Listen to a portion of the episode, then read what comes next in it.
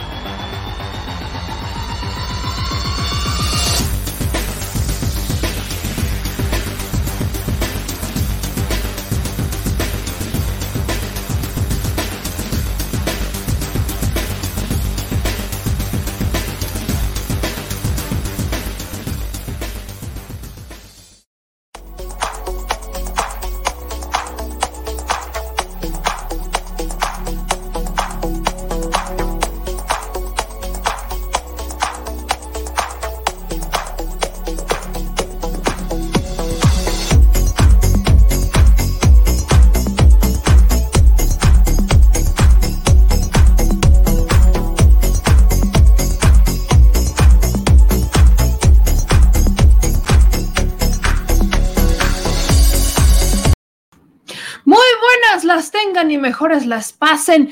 ¿Cómo está mi querida Chilebanda? ¿Cómo andan? ¿Qué dicen? ¿Qué acontece? Yo estoy sorprendida. Déjenme, se los digo, hasta se me despeina la situación aquí. Listo, lo hemos arreglado. Estoy sorprendida porque, como vieron en el título, pues Ricardo Monreal nos respondió.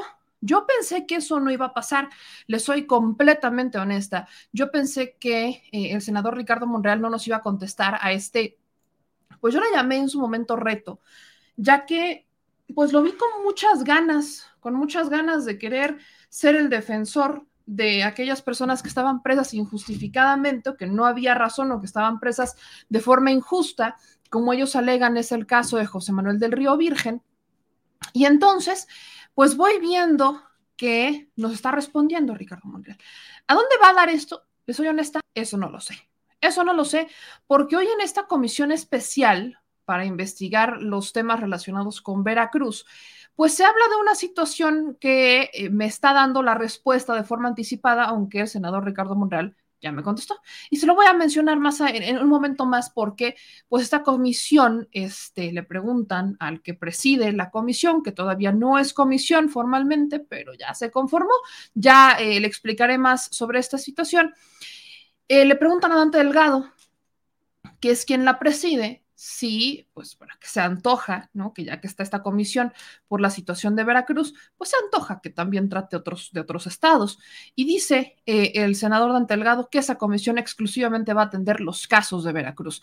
Entonces, evidentemente, me, dejen ustedes que me brinque, sino que me responde Ricardo Monreal, pero la comisión, la comisión también me responde.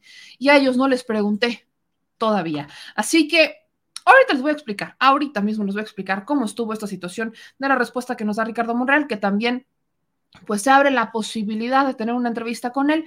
Dependemos de su agenda, qué tan ocupado está su agenda. Ya eh, giró hasta donde nos contestó, también le contestó al señor productor, hasta donde le responde al señor productor, parece que tiene la disposición de entrarle, de entrarle a una entrevista, pero eh, no sabemos, no sabemos cuándo. Ahora sí que nos dijo que sí, pero no nos dijo que cuándo.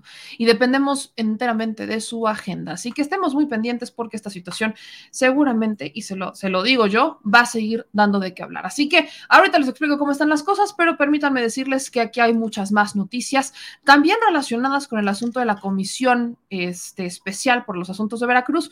Pues resulta y resalta que el gobernador de Veracruz, Veracruz, ya le digo Veracruz, imagínense nada más, el gobernador de Veracruz, Cuitláhuac García, se burló de la comisión, o sea, no reparó tampoco, se burló de la comisión y que se haga lo que se tenga que hacer, que no importa hasta, dónde se tenga que llegar, que ese es un asunto muy mediático y también le da su cocorrazo a Ricardo Monreal.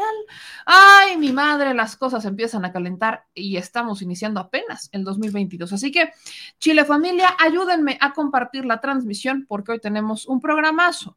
Aparte de hablar de estos temas, tocaremos el tema del INE, hay una recopilación que hizo Citalia Hernández o que hizo el equipo de Morena sobre posicionamientos de al menos dos consejeras del Instituto Nacional Electoral, en donde le demuestran a Lorenzo Córdoba que sí hay otras cosas que se pueden hacer para que la consulta por, revocas, por este, revocación de mandato sea más barata.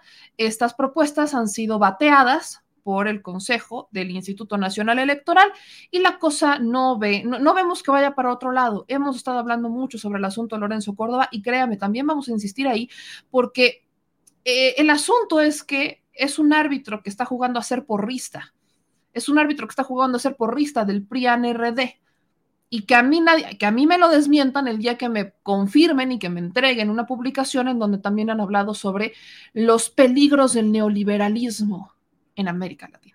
El día que me muestren ese documento, entonces podemos hablar de que estoy equivocada, de que probablemente es una chaqueta mental mía o que eh, millones de mexicanos hemos juzgado mal al Instituto Nacional Electoral porque no teníamos la información completa.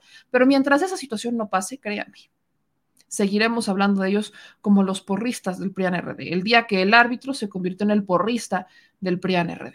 Y es el día, se está confirmando en este momento. También también tenemos que hablar sobre una situación de la Ciudad de México, sobre cómo yo no entiendo por qué se están burlando de los baños del AIFA, no, no me que termina de quedar clara esa parte, pero bueno, la cosa, la cosa anda mucho más así, sobre todo de aquellos que son disque periodistas en el día del periodista criticando los baños del AIFA. Este, no tenemos tampoco mucho que celebrarles a muchos periodistas aquí en México, pero bueno. Iniciamos con una noticia, iniciamos con una noticia y ahorita los voy a saludar a aquellos que van llegando por acá. Mientras se van conectando, mientras se van conectando, porque apenas están empezando a llegar por aquí, pues eh, quiero empezar con una noticia que no le va a gustar mucho a Ciro Gómez Leiva, ¿no? ¿Y, de qué noticia hablo en particular?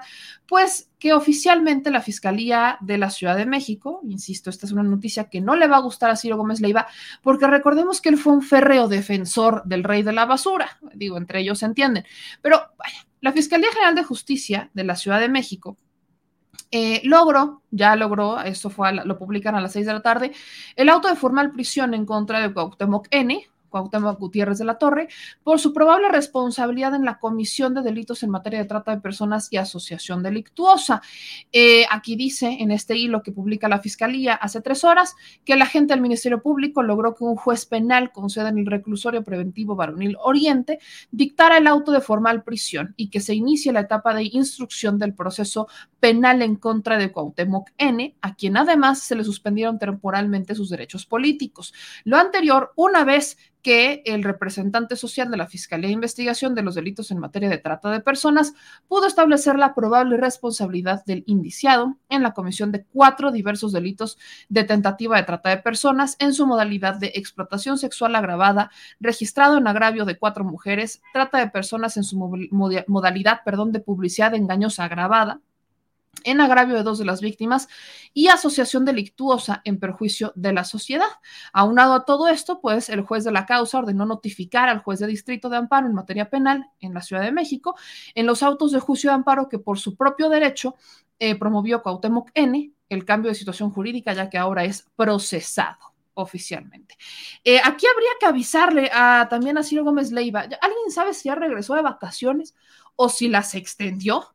porque a estas horas eh, tenemos a un señor que pues está, defendió, defendió muchísimo a un, este, a un Cuitláhuac, este, a un Cuitláhuac, defendió muchísimo a un Cuauhtémoc Gutiérrez de la Torre. Y al defenderlo de tal manera, pues lamentablemente estamos viendo que eh, pues quedó su credibilidad en tela de juicio, a mí me van a disculpar. Es como si nosotros nos pusiéramos a defender a capa y espada a cualquier persona que nos cae bien o que, este, que, es nuestro compadre, como si no tuviéramos también, vaya, como si no hubiera elementos en el caso de Cuauhtémoc N. Fíjense qué cosa tan más interesante incluso en este tema. Aquí particularmente algo que me preocupa es que cuando se detiene a Cuauhtémoc N, pues personajes como Javier Lozano empezaron a decir, es que no se parece, es que no, a ver, Cuauhtémoc Gutiérrez de la Torre estuvo prófugo de la justicia, al menos desde que la Fiscalía General de la Justicia, o sea, Ernestina Godoy, reactiva el caso, porque recordemos que durante la administración de Mancera durmieron en sus laureles y no tenía ninguna necesidad ni preocupación Cuauhtémoc Gutiérrez de la Torre. Pero llega Ernestina Godoy y dice, con la pena aquí no va a pasar lo mismo. Y entonces, que agarra y que dice, ahí les voy. Es ahí cuando eventualmente Cuauhtémoc N, pues tiene motivos para empezar a preocuparse. Bajó de peso, sí bajó de peso. Se cambió la barba, se cambió la barba. Pero pues, de ahí en fuera sí le noto cierto parecido en las facciones. ¿Cuánto habrá bajado Cuauhtémoc Gutiérrez de la Torre? ¿Unos 30 kilos? 20, 30 kilos habría bajado y todavía le faltan por bajar. Pero yo sí le veo cierto parecido. Yo sí le veo, obviamente trae este, la plaquita y hay otras imágenes en donde se ve completo, se ve su rostro completo en donde sí se parece. Eh, no les puedo poner esas porque como ya, y aquí miren, le estoy aquí este, moviendo, sacudiendo la cámara. Como se podrán dar cuenta, pues ya es un asunto procesado y el poner una fotografía de él en donde no se le vea este, en donde se le vean los ojos, violaría el debido proceso y la presunción de inocencia y todo eso. Y como tiene defensores tan mediáticos, tampoco queremos recaer en ese error. Pero en las fotos que se publicaron en redes sociales de su detención, que lo hicieron varios... Eh, reporteros, varios periodistas que se dedican justamente a la fuente policíaca, sí se ve, sí se parece a Cuauhtémoc Gutiérrez de la Torre, solo que mucho más delgado. El asunto es que están cuestionando justamente que no se parece a Cuauhtémoc Gutiérrez de la Torre como si fuera imposible que una persona hoy por hoy bajar de peso, como si fuera imposible pensar en esa situación. Vaya, pongamos en tela de juicio la situación. El asunto es que hay un abogado defensor de Cuauhtémoc Gutiérrez de la Torre. Y el abogado defensor de Cuauhtémoc Gutiérrez de la Torre, que está velando por los intereses del rey de la basura, está declarando en medios de comunicación que es una injusticia garrafal haber detenido a Cuauhtémoc Gutiérrez de la Torre. Imagínense nada más. O sea, dejando de lado la crítica tan visceral que hacen por la apariencia de una persona, es que si eso no es, imagínense que les importa mucho el tema de si eso no es porque bajó de peso, ¿no? Como una persona no puede bajar de peso, pero olvidan que existe un abogado que representa a Cuauhtémoc Gutiérrez de la Torre que está defendiéndolo en el reclusorio Oriente. Lo está defendiendo y habla a nombre de Cuauhtémoc Gutiérrez de la Torre, que es su representado. Y para que esto se lleve a cabo, para que lleguemos a un punto de tener una defensa que habla a nombre de una persona, pues se tiene que comprobar la identidad de esta persona. Así que la identidad pues a estas alturas del proceso, después de la audiencia, después de que se le vincula a proceso y entra calidad de procesado, bueno, creo que podemos hablar de que sí es Cuauhtémoc Gutiérrez de la Torre. Así que este es un punto. Y el otro punto, vaya situación, es que tenemos a, una, a un equipo, a un equipo legal defendiendo a este señor, diciendo que es una injusticia garrafal el proceso en su contra. Aquí no estamos hablando de algo que nos imaginamos. Hablamos que hubo una reportera que se infiltró y que grabó y que relató y que lo vivió no estamos hablando de alguien que digan, ay, es que me contaron y es el rumor. Y no, no, no. Hablamos de una mujer, una reportera, mis respetos, que se fue y se metió, se infiltró, se hizo pasar como una de estas mujeres que estaban siendo eh, tratadas por Cuauhtémoc Gutiérrez de la Torre. Además de que hay víctimas que lo señalan directamente. No solamente estamos hablando de lo que nos imaginamos, pero como hay ciertos intereses detrás de Cuauhtémoc Gutiérrez de la Torre, la pregunta que hoy me hago es si estos intereses, ¿a quién responden? ¿Solamente a Cuauhtémoc Gutiérrez de la Torre? ¿O a quién realmente responden estos intereses? Ay, nomás se la dejo y esperemos que cuando regrese Ciro Gómez Leiva de sus vacaciones, pues emita algún pronunciamiento al respecto. Me, me parece complicado pensar que no existe un posicionamiento del, del defensor de las casos perdidas, Ciro Gómez Leiva. Qué cosa tan interesante. Y en tiempos del Día de Periodista, creo que mínimo tendría que conocer, reconocer la labor que han hecho los otros compañeros. Así vamos a dejarla. Así vamos a dejarla, ando de buenas. Y bueno, en otras noticias también quiero informarles, vamos, vamos a entrar con este asunto de, eh, de Lorenzo Córdoba, porque ya le, le seguiremos dando vuelo a la hilacha con esto. Hace unos momentos, Citlali Hernández publica un video que retoma declaraciones posicionamientos del Consejo, posicionamientos de una sesión del Consejo General del INE, en donde son dos consejeras, la consejera Favela y la consejera Humphrey, quienes están hablando de cosas que se pueden hacer para que la consulta por revocación de mandato salga más barata. Y son propuestas que el Consejo General del INE, llámese Lorenzo Córdoba y Ciro Murayama, y el séquito de consejeros que aprueban como ellos, han respaldado y han respaldado a Ciro y a Lorenzo. A ellos dos me refiero con el respaldo. Los han respaldado a tal grado de decir, va, no queremos este tipo de propuestas o a modo de decir, va, no queremos que se haga la consulta o a modo de decir, va, nos vamos a convertir también en porristas del PRIAN. No lo sé, pero quiero que usted escuche y por eso retomo esta recopilación que hace. No es editada, lo único editado aquí es que hicieron esta compilación y los ponen en dos videos para que usted escuche cuáles han sido las propuestas de algunos consejeros del INE para que la consulta salga más barata y que el tema del presupuesto no sea un pretexto. Guárdelo y póngale, póngale mucha atención a esto que publican, a esto que dicen estas dos consejeras del INE. Razonamiento, o sea, yo creo que sí se puede continuar con este procedimiento de revocación de, de mandato. Yo, yo también he presentado algunas este, propuestas que ya conocen este, mis compañeros. También coincido en que se podrían cancelar algunas este, circunstancias, por ejemplo, la contratación de más personal y realizar la revocación de mandato con el personal que ya se cuenta, que además es especializado y tiene la experiencia técnica que requiere cada área. Ahí también podríamos cancelar la cuestión de los visitantes extranjeros, que ni siquiera está prevista en la propia ley, y también los conteos rápidos, igual porque y como lo decía la consejera Carla Humphrey, finalmente los cómputos se van a realizar el mismo día de la jornada en que se realizaría la revocación de mandato, entre otras circunstancias. Y ahí también creo que podríamos este, actuar pues como lo hicimos al organizar la consulta popular, donde tampoco teníamos recursos asignados, pero con economías, finalmente se realizó ese ejercicio de participación ciudadana Aquí presento algunos de los, de los aspectos que detecto que pudiéramos hacer para reducir el costo y seguir caminando en la organización de la revocación de mandato. Eliminar el conteo rápido. Dicha actividad de plano no está establecido ni en la Constitución ni en la ley, así que no se puede, sí que se podría quitarse, ya que incluso se tiene previsto que los cómputos distritales comiencen el mismo día de la revocación de mandato y se tendría el sistema de cómputos corriendo el mismo domingo por la noche. La instalación de casillas. Debemos ser responsables de ver cómo cómo y en qué condiciones se podrán instalar las casillas. Incluso alcanzaría para pensar en instalar centros de votaciones en escuelas o en instalaciones de nuestros órganos distritales locales con el auxilio de los CAES y supervisores electorales. La implementación de nuevas tecnologías. Bastaría en pensar en cuando menos mil urnas electrónicas que se tienen previstas en este instituto y en todo el país, así como el desarrollo de una aplicación que permita tener toda la información de los manuales de capacitación en los teléfonos móviles y con ello ahorrar en el costo de impresión de dichos materiales. Limitar la producción e impresión de documentos electorales y en algunos casos eliminar la producción, por ejemplo, de actas de, de escrutinio y cómputo, el acta de instalación de casilla, el acta de incidentes.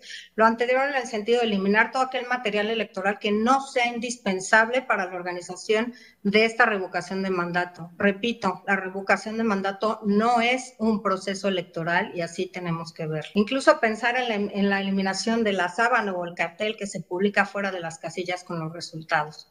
También, por supuesto, eliminar el papel seguridad de las boletas o de las papeletas. Actualmente la impresión de boletas en papel seguridad tiene un costo de 2.5 pesos por boleta, el cual se podría reducir si se opta por otro tipo de papel. Además, me permito proponer que Talleres Gráficos de México, al ser un organismo descentralizado del gobierno federal, también incurra en los costos o elimine los costos por imprimir los materiales necesarios y las papeletas para la realización de esta revocación de mandato como una parte fundamental de los gastos que se erogan también para este ejercicio. También podría pensarse en eh, cambiar o eh, ajustar la integración de las mesas directivas de casilla. La ley de revocación de mandato establece que sean cuatro funcionarios, presidencia, secretaría y escrutador y la suplencia, pero sin embargo dicho umbral puede reducirse eh, a dos funcionarios eh, de nuestro instituto y dos ciudadanas y ciudadanos electorales. También lo propuse en la sesión anterior, pensar en otras formas para difundir este ejercicio, como solicitar mayores tiempos de radio y televisión de los tiempos del Estado y explorar nuevas vías para difundir la revocación de mandato, como los mensajes por telefonía celular vía SMS, que desafortunadamente se rechazó en la sesión anterior en el punto del orden del día. También eh, creo que en este sentido debemos considerar seguir adelante con actividades que podamos realizar con el presupuesto que tenemos. No es deseable, no nos gustan estas medidas, pero es con los que tenemos que avanzar para cumplir con nuestro mandato. Estaremos incumpliendo con nuestro mandato constitucional al dejar de realizar esta jornada de revocación de mandato y mucho menos podemos suspender un derecho político y electoral como este. No es nuestra función y mucho menos nuestra facultad. Hay cuestiones con las que podemos avanzar con la misma calidad y eficiencia como dije, un procedimiento de participación eh, ciudadana no es igual a un proceso electoral.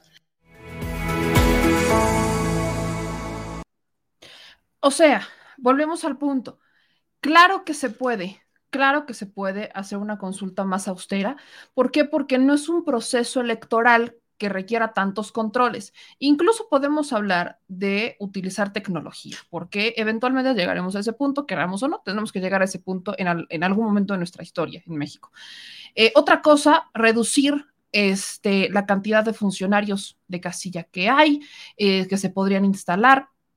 Además, estamos hablando de que también se podría implementar, que es algo que, por ejemplo, el consejero José Roberto Luis Aldaña dice que no, ¿cómo se nos ocurre casi casi pensar que otras autoridades van a asumir responsabilidades que no son?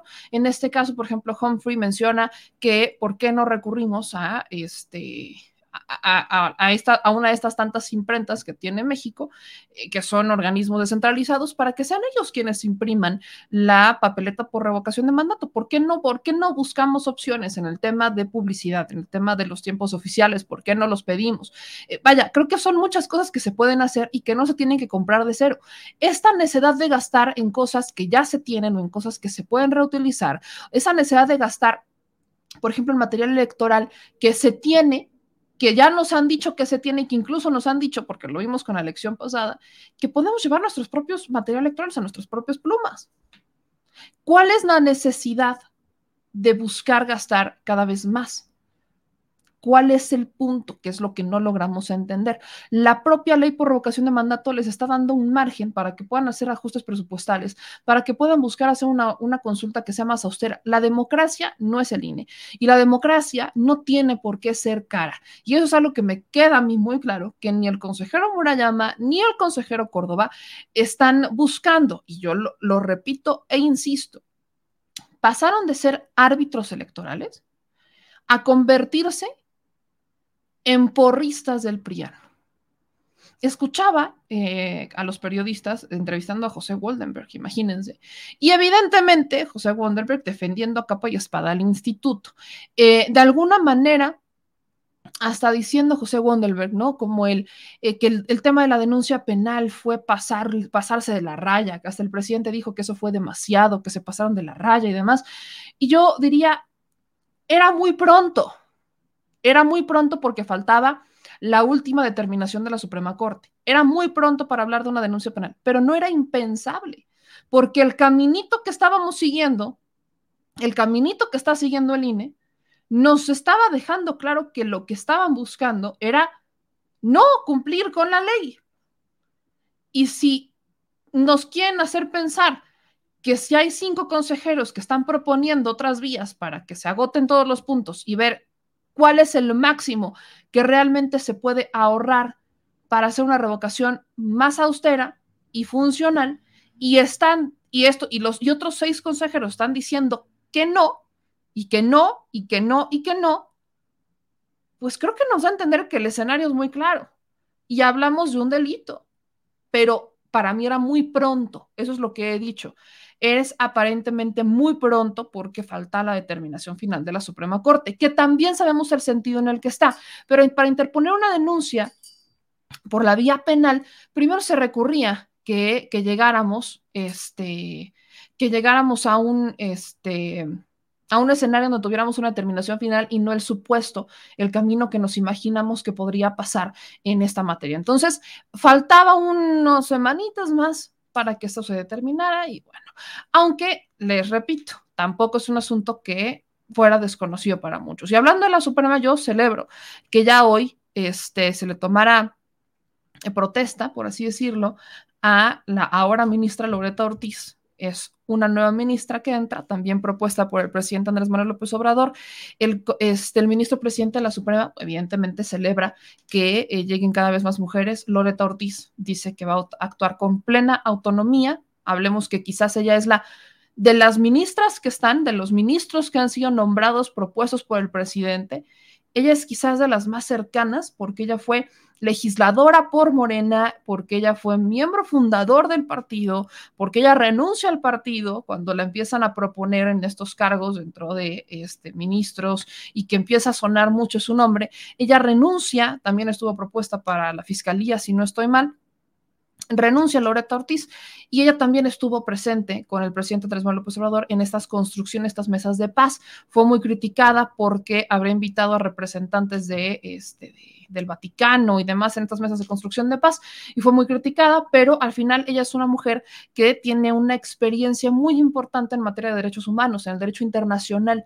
Loreta Ortiz, su experiencia es justamente en materia de derechos humanos y si algo le hace falta a nuestro Poder Judicial es exactamente esa visión en materia de derechos humanos que lamentablemente no ha terminado de llegar y no termina de permear en el Poder Judicial. Entonces, eh, esa es otra huellita. Recordemos que sus cargos no son de dos o tres años, son de 15.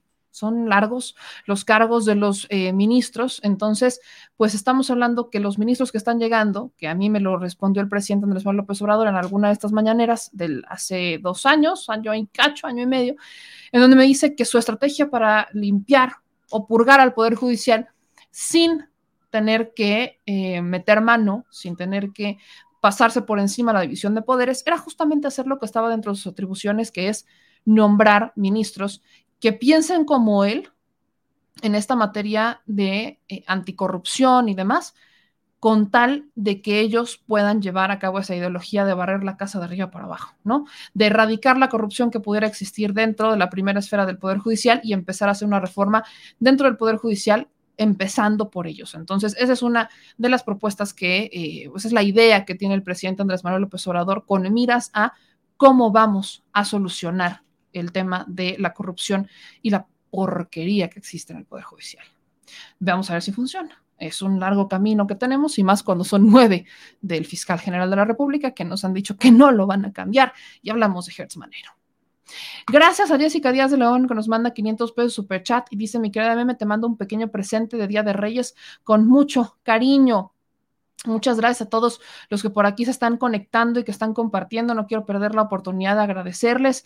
Eh, dice aquí Josmar, no olvides, meme, que Ciro Gómez Chayote Leiva se reunía en el búnker con Generito García Luna y no te imaginas que recibía su chayotito con el rey de la basura, que era priista. Este, dicen, ¿por qué hablan de un delincuente? Hay noticias más importantes. Porque es también noticia, es, es también noticia después de que durante mucho tiempo intentaron, evidentemente, este, no hacer justicia en el tema, ¿no? no intentaron no hacer, en toda la administración de Mancera, lamentablemente se lavaron las manos y voltearon para el otro lado y como si nunca nada hubiera pasado. Por eso creo que es un tema relevante, sin omitir mencionar que pues al menos la fiscal de la Ciudad de México pues tiene más, sí, no, no es que yo quiera, pero sí quiero. La fiscal general de la Ciudad de México pues ya tiene más procesados y menos presuntos, a diferencia del fiscal. El fiscal es señalado hasta por transparencia el fiscal general de la República. Este, el fiscal general de la República, pues mantiene una tasa de impunidad bastante alta. Hablamos de que al menos en el año pasado habría unos 50 mil carpetas de investigación pendientes de la Fiscalía General de la República. Ahí nomás. Gracias a Carmen Mendoza que nos manda 10 dólares de superchat para la rosca que vamos a partir el zócalo, en el zócalo. Digo, no la voy a partir el zócalo, pero imagínense, tampoco llegamos a tanto. Pero gracias a Carmen que nos manda este, un superchat para la rosca que vamos a partir en el zócalo. Muchísimas gracias por tu aportación, mi querida Carmen, y gracias a todos los que se están sumando a esta, a esta transmisión. Y bueno, ahora quiero que hablemos sobre un tema que surge en la mañanera que tiene que ver con las eh, madres rastreadoras. Este ha sido algo, este ha sido uno de los temas que más hemos, eh, que más nos duelen, porque quiero, vaya, voy a hacer solamente una breve descripción de lo que ha estado pasando en México. Cuando llega esta administración, nos topamos con que no tenemos una idea clara no existe una idea clara de cuántas madres rastreadoras, o más bien de cuántas personas desaparecidas existen en México. No existía y todavía no existe, estamos en la construcción de esa base de datos. No sabemos cuántos, este, no sabemos si los cuerpos que se encuentran en las fosas son de los desaparecidos, no sabemos si los desaparecidos eh, podrían estar en esas fosas, no sabemos si coinciden, no sabemos si hay personas que no se han reportado desaparecidas y aparecieron en una fosa. Imagínense el grado de, de situación en la que estamos. Y lamentablemente, ya que también estamos tocando el tema de la Fiscalía, recordemos que la Fiscalía General de la República eh, intentó, si no es que logró, de cierta manera, evadir su responsabilidad en la búsqueda de las personas desaparecidas. Intentó hacerlo, a modo lo logra, porque lo único con lo que se logró apelar y se logró modificar en esta reforma la Fiscalía General de la República es que el fiscal tendría, eh, participaría, la Fiscalía participaría en estas mesas, pero no habría una vinculación muy puntual en la Fiscalía General de la República para participar en la búsqueda de los desaparecidos. Y en quien ha recaído esta búsqueda es en las madres. Y son muchos grupos de madres rastreadoras que están luchando desesperadamente por buscar a sus hijos. El asunto que hoy llega a la mañanera, que lo menciona una reportera, es justamente de un grito desesperado por parte de estas madres, pero el crimen organizado, para que les permitan continuar con la búsqueda de sus familiares. Imagínense el grado en el que estamos, en donde la súplica ya no es ni siquiera a Encinas, en la Subsecretaría de Derechos Humanos, ya no es al gobierno federal, es al crimen organizado, son a los narcos, para que les permitan buscar a sus familiares. A ese grado estamos llegando. Así que yo le agradezco muchísimo a una de estas madres, que es justamente quienes hacen este, este llamado, este grito desesperado, que nos acompaña el día de hoy para que nos pueda explicar cuál es la situación actual, cuál es la petición y a esas alturas preguntarle si ya la contactaron, porque pues hasta donde sabemos, Encinas las ha estado ignorando. Así que le agradezco mucho a Ceci Patricia Flores que nos acompaña esta noche. Ceci, muy buenas noches, ¿cómo estás? Hola, muy buenas noches, pues aquí Estamos eh, en espera de que en verdad nos reciban eh, y pues nos den respuesta a nuestras preguntas. Ah, queremos, yo quiero volver a Sonora, yo no quiero estar aquí, yo ya quiero volver a mi casa con mis hijos, con mi madre, que la tengo sola, abandonada por estar aquí en este lugar. Y necesito volver a buscar a mis desaparecidos. Mi, mi, primer, mi prioridad en este año que me propuse, que este año no debe de pasar sin que yo encuentre mis hijos, que debo de echarle todas las ganas, que más que las que le he echado, pero también exigir a las autoridades que cumplan con su responsabilidad, porque ellos es su trabajo hacer investigaciones y búsqueda de nuestros desaparecidos. Entonces, tienen que luchar junto con nosotras, tenemos que exigir.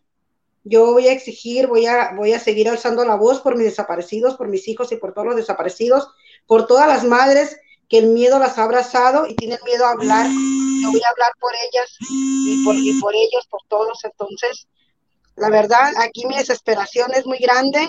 El señor Encinas no es verdad que es tan solidario, que empatiza, no es verdad. Yo le estuve llamando, le estuve mandando mensajes, no recibí respuestas. Antes de que yo hiciera el video, yo primero quise hablar con él para platicarle que me dieran medidas en Sonora o en Sinaloa o en Baja California un lugar que me acercara al lugar donde mis hijos desaparecieron y que yo pudiera ir a buscarlos, pero no recibí respuestas y fue por lo cual pues tuve que hacer ese llamado, porque ya he acudido a las autoridades, siempre no me dan respuestas, nunca hay, no, no hay ni un perfil, a pesar de que hace un mes que encontramos 25 cuerpos, que sabemos que son muchos más, pero que las autoridades dicen que son 25, en los cuales puede estar mi hijo, porque es en el lugar donde mi hijo fue desaparecido y a mí me refirieron que ahí estaba mi hijo, me dieron al punto exactito, yo llegué al lugar y encontramos todas esas fosas, entonces yo puedo pensar que mi hijo estaba ahí y las autoridades es el momento que no pueden sacar un solo perfil genético de esos tantos cuerpos, entonces mi desesperación es muy grande y yo necesito ir a Sonora a estar yendo todos los días, no importa, con la fiscalía genética, donde tenga que ir, para que procesen rápido esos, esos ADN y yo pueda saber si yo ya encontré a mi hijo. Y no, no es vivir en esta incertidumbre, en este dolor, que no saber si, si lo voy a encontrar, porque si buscando no lo encuentro, pues entonces mi desesperación es muy grande. Yo no sé qué hacer, ni a quién recurrir, ni a quién decirle que nos ayude, que necesitamos el apoyo de las autoridades para seguir la búsqueda de nuestros desaparecidos, para que ellos hagan las pruebas genéticas lo más pronto posible y que podamos encontrar rápido nuestro desaparecido. Porque hay muchos en la fosa común de los que estamos buscando en campo. Perdón, perdón que te interrumpa. Eh, platícame un poco sobre ti. Eh, ¿Cuándo desaparece tu hijo? ¿Es tu hijo quien desaparece o tienes otros familiares desaparecidos? Tengo dos, hijos desaparecidos tengo. ¿En qué año desaparecen? El, primero desapareció el 30 de octubre del 2015 en Los Mochis, Sinaloa. Alejandro Guadalupe. Marco Antonio desaparece el 4 de mayo del 2019 en Valle de Quino y es cuando nace el colectivo de Madre Buscadora de Sonora. Ok. Eh, tú, tú eres eh, quien hace un video en días recientes y te vuelves noticia, al menos en estos días, por pedirle al crimen organizado que te permita y que les permita buscar a sus hijos. ¿Qué pasó por tu mente cuando hiciste ese video? Estaba desesperada, estaba desesperada al no tener respuesta por parte de las autoridades para yo poder volver a Sonora a buscar a mi hijo, porque las autoridades no han hecho ninguna investigación sobre las amenazas que he recibido, o por lo menos yo no tengo ningún, ningún dato que hayan investigado, porque cada vez que voy, la carpeta de investigación está igual como, como yo, lo que, la información que yo di. Entonces, al tener, al tener esa desesperación y que las autoridades no me hicieron caso, que el señor Encinas ni siquiera no, no le dio por contestar mi mensaje, pues ya sabemos la verdad, es muy feo decir esto, pero es la realidad. Nos estamos dando cuenta quién está gobernando el mundo en verdad, porque cada día hay más desaparecidos, cada día matan a más personas.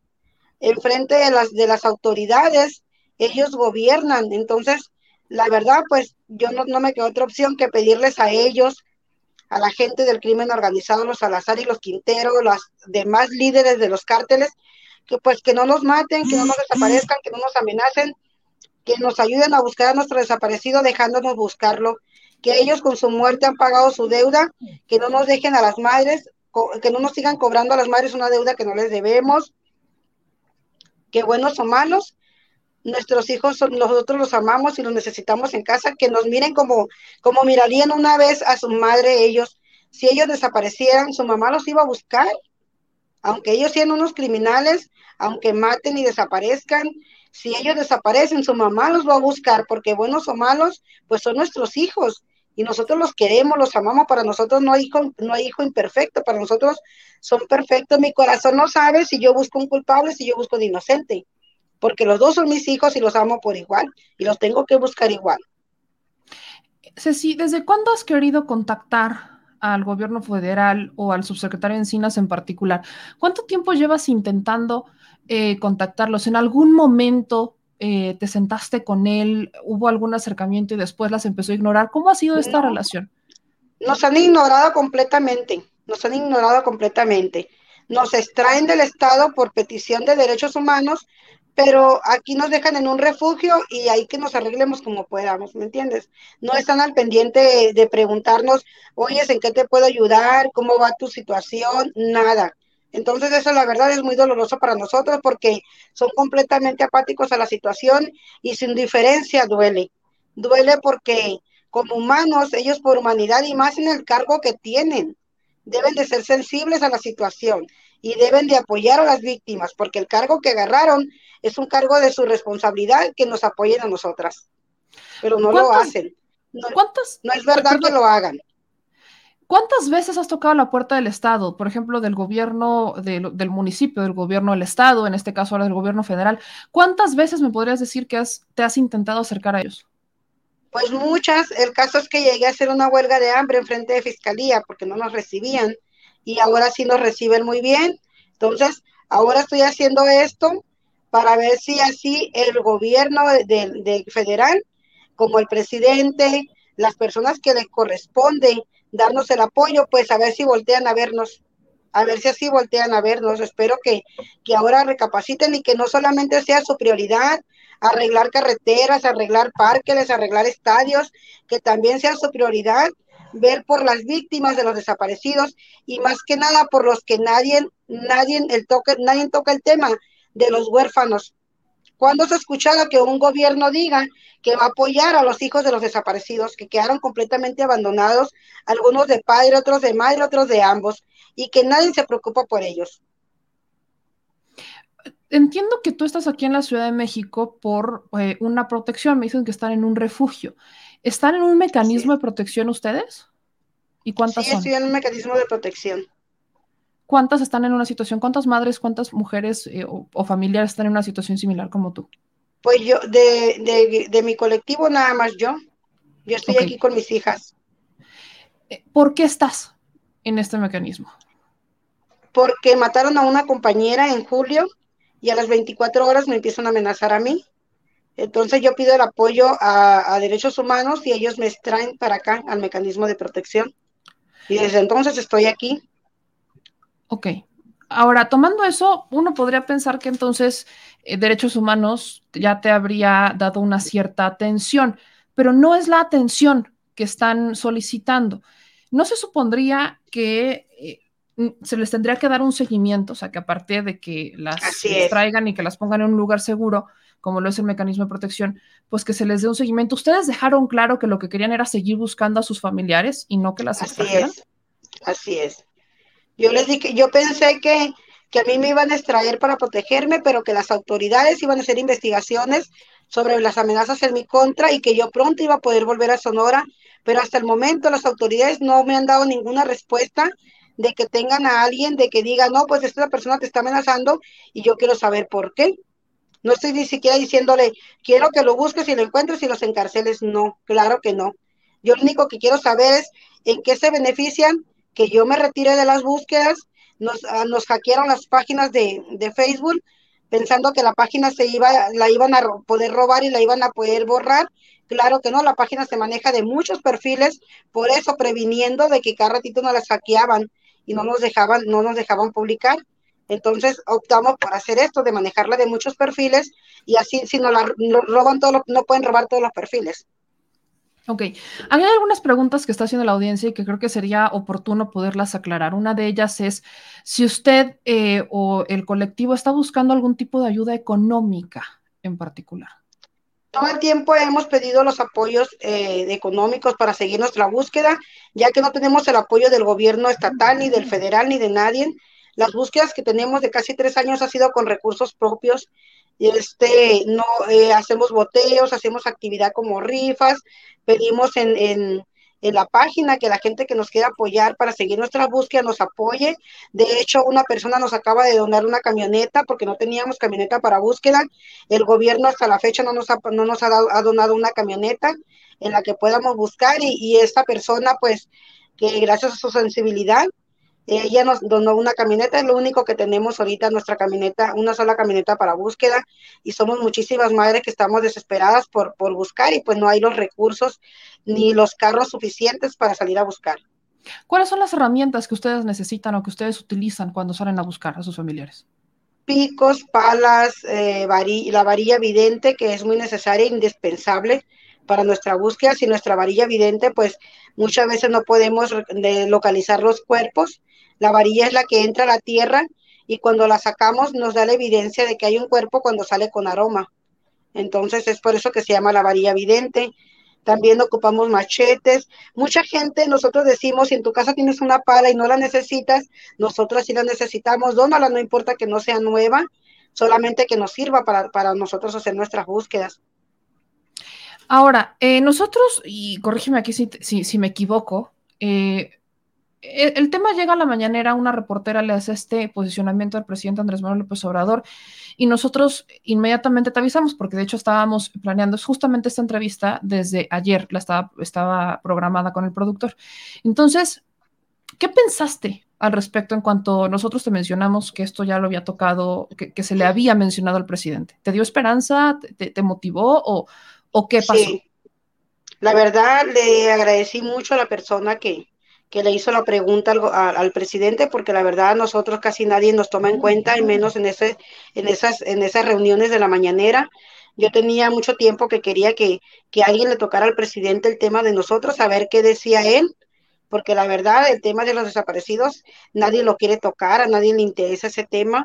Es muy desesperante su ausencia de ellos como, como autoridades sobre, para la búsqueda de los desaparecidos y me dio esperanzas de que viendo que toda la gente iba a estar sobre ese tema, él pudiera dar una respuesta positiva para, para nuestra situación y pues la voy a esperar porque parece que mañana me van a hacer una llamada porque ni siquiera presencial van a poder recibirnos, van a hacer una llamada para ver qué es lo que, que nos proponen, qué es lo que proponen, qué es lo que va a pasar. O sea, ¿ya tuviste algún contacto que te avisó eh, de parte de Derechos Humanos o del gobierno federal que te sí. iban a buscar? Así es, me dijeron que mañana a las 4 me iban a buscar por una llamada. Ok, ahora eh, quiero preguntarte sobre la situación en tu estado. Eh, acaba de entrar hace unos meses este, un nuevo gobernador que resulta era el secretario de Seguridad del Gobierno de México, Alfonso Durazo de tus, tus, compañeras te han informado algo, si el gobernador ha eh, realizado alguna acción o si se les ha acercado o, o, qué hay de nuevo con un nuevo gobierno en Sonora? Yo ya estuve con Durazo, yo ya fui con él, okay. he ido tres veces, he estado tres veces platicando con él, pero hemos tenido las mismas, las peticiones que le hemos hecho, nos ha dicho que sí, pero hasta el momento no tenemos, no tenemos respuesta. Le pedimos una camioneta, hasta el momento esa camioneta no llega le pedimos herramientas, hasta el momento todavía no llegan, le pedimos que quitara al comisionado de búsqueda, que lo cambiara por una persona con sensibilidad hacia las víctimas, tampoco no lo ha hecho. Estamos en espera a ver cuál es la, de todas las peticiones que le hicimos, a ver cuál es la primera que llega, a ver cuál petición es la primera respuesta que nos dan. Eh, pues lo que yo te voy a decir es que sí hay un nuevo cambio en Sonora por parte del gobierno, sí ha arreglado muchísimas cosas que no se habían visto en el otro gobierno. En primer lugar, pues nos recibió algo que nunca hizo la gobernadora anterior, que nosotros pensábamos que por ser mujer iba a tener sensibilidad ante la situación que estamos viviendo nos iba a apoyar, eso nunca pasó, nunca recibimos ni una botella de agua del otro gobierno.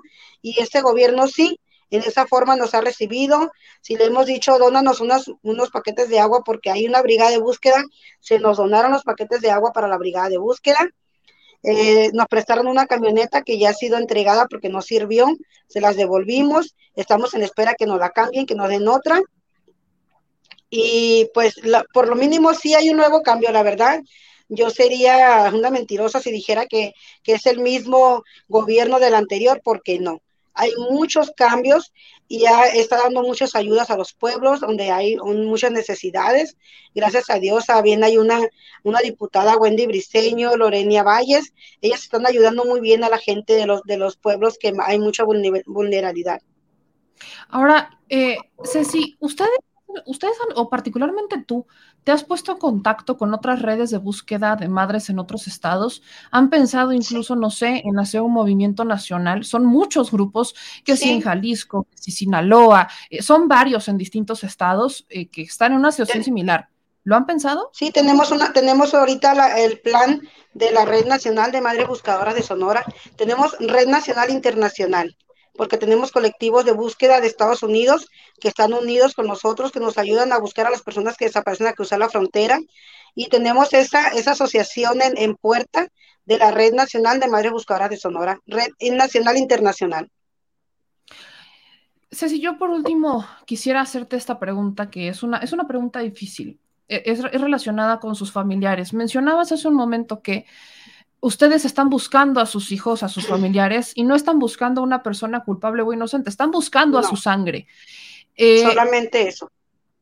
Si una situación, y te lo pregunto de, una forma honesta, y contéstamelo como madre, ¿tú preferirías ver quizás, y no, no estoy diciendo que sea el caso, pero hablo en general, que tus hijos, si habrían cometido algún error, eh, estuvieran en prisión a ver los desaparecidos?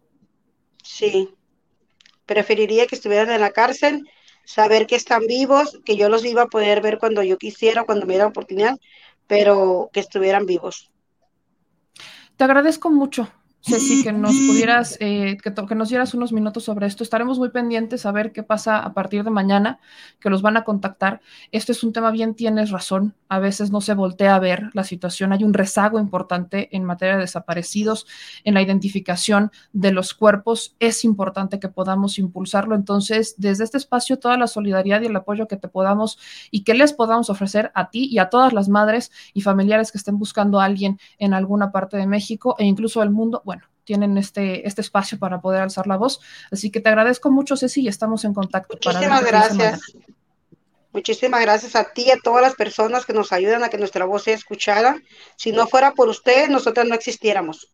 Para el mundo no existiéramos porque estuviéramos siempre a lo, más lejos posible que, que pudiera, porque esto no se puede visibilizar. Para, creo que esto es lo que le molesta al gobierno, que se visibilice la realidad, lo que vivimos. Te mando mucha fuerza, sí, sí, espero que pronto puedas regresar, puedas regresar. Muchas gracias. Un abrazo muy Dios te bendiga. Igualmente. Gracias. Está complicado esto, está complicado esto, no, no es fácil. Y leí algunos de sus comentarios y por eso le hice la última pregunta. Porque para mí es obvio, digo, para, para mí es obvio que, eh, que una madre, pues si su hijo cometió un error, sea el que sea, prefiere verlo en prisión a, que esté desaparecido. Para mí es una obviedad, pero había muchos comentarios haciendo alusión a eso. Y ese es el tema. Ellas están buscando a sus hijos. Ellas no saben. Y hoy por hoy podemos decir que ni siquiera el Estado sabe si cometieron algún delito o no. No sabemos. ¿Por qué? Porque no están.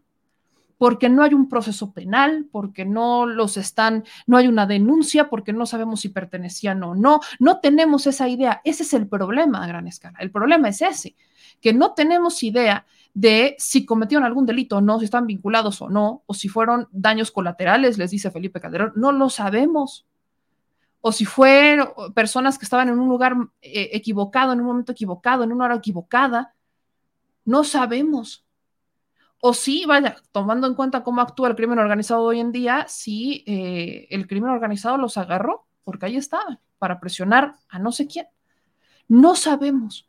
Para muchos, como les digo, para mí es obvio que una madre va a preferir a su hijo, al menos sabiendo en dónde está, así es en un penal. ¿no? Preferible. Pero hay personas que no tienen esta idea clara. Ahora, por supuesto que tampoco son enchiladas. Identificar este, cuerpos. ¿Por qué? Porque nunca interesó a los gobiernos pasados que esto fuera así.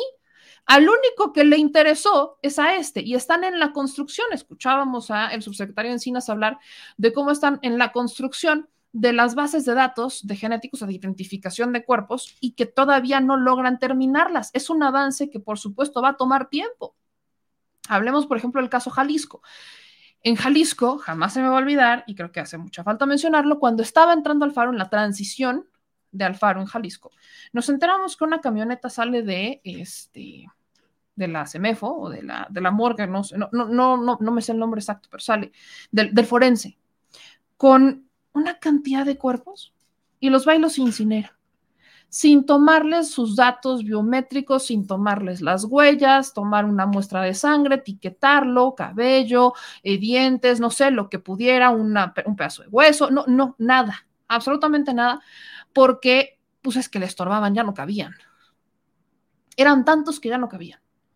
¿Y qué se les ocurrió hacer? Pues incinerenlos, ya no caben, no estoy diciendo que no sea una opción, estamos diciendo que, discúlpeme usted, si no te caben y los vas a incinerar mínimo, asegúrate de tener algún tipo de muestra genética para que si alguien va a buscarlos, pues al menos tengas formas de decir, bueno, aquí están los datos genéticos que teníamos de las personas que incineramos, corresponden a ABCDFG, lo tuvimos que incinerar, aquí están las cenizas, lo siento. O sea, creo que es una forma que tenían de hacerlo, no lo quisieron hacer, se les hizo muy fácil, y es que en México la ciencia a ese grado no ha avanzado. No, ha avanzado. Y no es que no haya avanzado la ciencia, es que no la han querido implementar los gobiernos. Ese es el tema. Entonces, eh, nunca fue del interés ni de Felipe Calderón, ni mucho, vaya, mucho menos él, ni tampoco la administración de Enrique Peña Nieto, que lo único que vino a hacer es eh, darle juego a la administración de Calderón. O sea, nunca fue un tema para ellos. Así que, lamentablemente, pues esta es una circunstancia que nos lleva obviamente alzar la voz y que nos lleva a que se presione, porque si no se presiona, pues los, funcionarios suelen aflojonar el paso. Por eso es importante que alcemos la voz, que, hablemos con ellas, que preguntemos, que cada quien se genere un criterio propio al respecto de esta situación y obviamente no podemos dar nada por sentado, eso es evidente, pero en México tenemos una crisis importante en temas de desaparecidos y esto es muy, muy grave muy grave. Déjenme se los platico. Pero bueno, sigamos con las noticias. Otra cosa que también creo que vale mucho la pena que hagamos mención en este momento, tiene que ver con el tío Cuauhtémoc Blanco. Y, es el tío de los futbolistas o de los americanistas, si así lo quieren ver, porque se publican unas fotos de Cuauhtémoc Blanco en donde pues, quiere aplicar la de Julio César Chávez, ¿no? La de decir, pues es que yo me tomo fotos con mucha gente y, ni modo que sepa quiénes son. Pues están estas fotos de Cuauhtémoc Blanco con algunos miembros del crimen organizado, ¿no? Ya vemos eh, miembros del cártel del cártel Jalisco Nueva Generación, del Comando Tlahuica y Guerreros Unidos. Nada más, o sea, digo, nada más, y, disculpe si voy a herir susceptibilidades, pero son, me, imagino que bajo la perspectiva de Cuauhtémoc Blanco, pues son fans del, la América, quiero pensar, o son fans de Cuauhtémoc Blanco. El asunto es que esto está generando una polémica, donde obviamente el gobernador, este, pues dice que eh, le piden muchísimas fotos, que él cómo va a saber quiénes son si le piden tantas fotos. El asunto, y quiero recordarles que esta no es la primera vez, esta no es la primera vez en la que se habla de una vinculación de Cuauhtémoc Blanco con el crimen organizado. Mucho se rumoró cuando estaba en Cuernavaca particularmente y ahora que es gobernador del estado de Morelos, pues los rumores no cesan. Eh, recordemos que si Cuauhtémoc Blanco llega al gobierno de Morelos es en realidad por el Partido Encuentro Social, que iba en alianza con Morena, pero la, la propuesta fue de Encuentro Social, ya extinto a nivel federal este, que todavía intentó regresar con el Partido Encuentro Solidario, o se quiso cambiar el nombre, pero no lo logró. Yes. Y pues apenas creo que lo que podemos sí cuestionar es que de lo único que hablemos de Cuauhtémoc es de cómo salen estos escándalos, que sí porque se fue a Brasil de vacaciones, que sí porque, que sí porque se tomó fotos con miembros del crimen organizado, o sea, para Cuauhtémoc Blanco las cosas en la política no han sido, de, no, no han sido un no ha sido miel sobre hojuelas, a eso quiero llegar. Entonces, ¿qué otra cosa quiero recordarles de estos escándalos que ha vivido Cuauhtémoc Blanco? Pues, ¿qué tal en el tema de Cuernavaca, cuando fue alcalde de la capital en, hasta 2018? pues traía muchos conflictos con el sistema de abastecimiento de aguas e incluso con el tema de la recolección de basura. Había manifestantes, había una deuda importante hacia el tema de la basura, incluso en la carretera que comunica el municipio con Acapulco y con la Ciudad de México había problemas. Y es el 22 de diciembre cuando este, se ausenta, se ausenta Cuauhtémoc Blanco por motivos familiares. Bueno, nos enteramos que se ausenta por motivos familiares el 22 de diciembre, aunque se va desde el 17. Estuvo 17 días en Brasil de vacaciones que por supuesto le generaron muchas críticas. Y el asunto ahora es que, pues, Cuauhtémoc dice, vamos a ser un poquito más racionales. ¿Tú crees que me voy a meter en asuntos criminales del narco en mi casa? Si los hemos agarrado, un poquito de respeto, nada más. Muchos cuestionamientos hay sobre si no ha resuelto absolutamente nada, sobre si hay o no una cercanía entre el crimen y el Estado. Y las declaraciones de Cuauhtémoc Blanco parecen que encienden más las redes sociales y más el panorama cuando, pues, eh, lo que cuestionan es si el gobernador negoció con ellos, si el gobernador llegó a negociar con estos presuntos criminales que serían los protagonistas de las imágenes. Ahora, importante decirles que al menos de la fotografía, solamente uno de ellos está vivo. Solamente uno de ellos está vivo. Este, más bien activo, perdón, solamente uno de ellos está activo, otros dos, de los otros dos que aparecen en la foto, pues uno ya falleció y el otro está detenido. Está preso en un penal de Morelos, que es Raimundo Isidro Castro, este, el supuesto cabecilla local del cártel Jalisco Nueva Generación, que habría muerto a finales del año pasado durante un motín, como se informó por las autoridades locales. El argumento de Cuauhtémoc Blanco es, pues oigan, nosotros los estamos deteniendo, ¿cómo van a pensar que negociamos con ellos? ¿Usted qué piensa de la foto. ¿Usted qué piensa de la foto? Si es de Morelos, cuénteme qué piensa de la foto para que usted, este, para que usted me diga qué es lo que piensan, qué piensan incluso de este, de Cuauhtémoc Blanco como gobernador. Cuéntenme, váyanmelo dejando en los comentarios porque es bastante interesante, sobre todo, conocer su opinión. Y bueno, hablando de opiniones, hablando de opiniones y sobre todo ahora sí, opiniones expertas, sino de los que son politólogos y eh, que se creen epidemiólogos. Qué cosa tan interesante. Yo no sabía que un politólogo podía tener expertise en epidemiología. Me parece muy interesante. Pero bueno, hablando de eso, es martes de Wikifrisbee, es martes de hablar sobre los asuntos de salud y particularmente creo que uno de los más importantes y el medular de todo esto tiene que ver con la vacunación de maestros. Recordemos que, por ejemplo, en el caso de Veracruz, que ya hablaremos de eso más adelante, en Veracruz se ha mencionado que van a iniciar los esquemas de vacunación de refuerzo, que ahí le están llamando la revacunación. No sé por qué le dicen revacunación, bueno, le dicen eh, revacunación en Veracruz.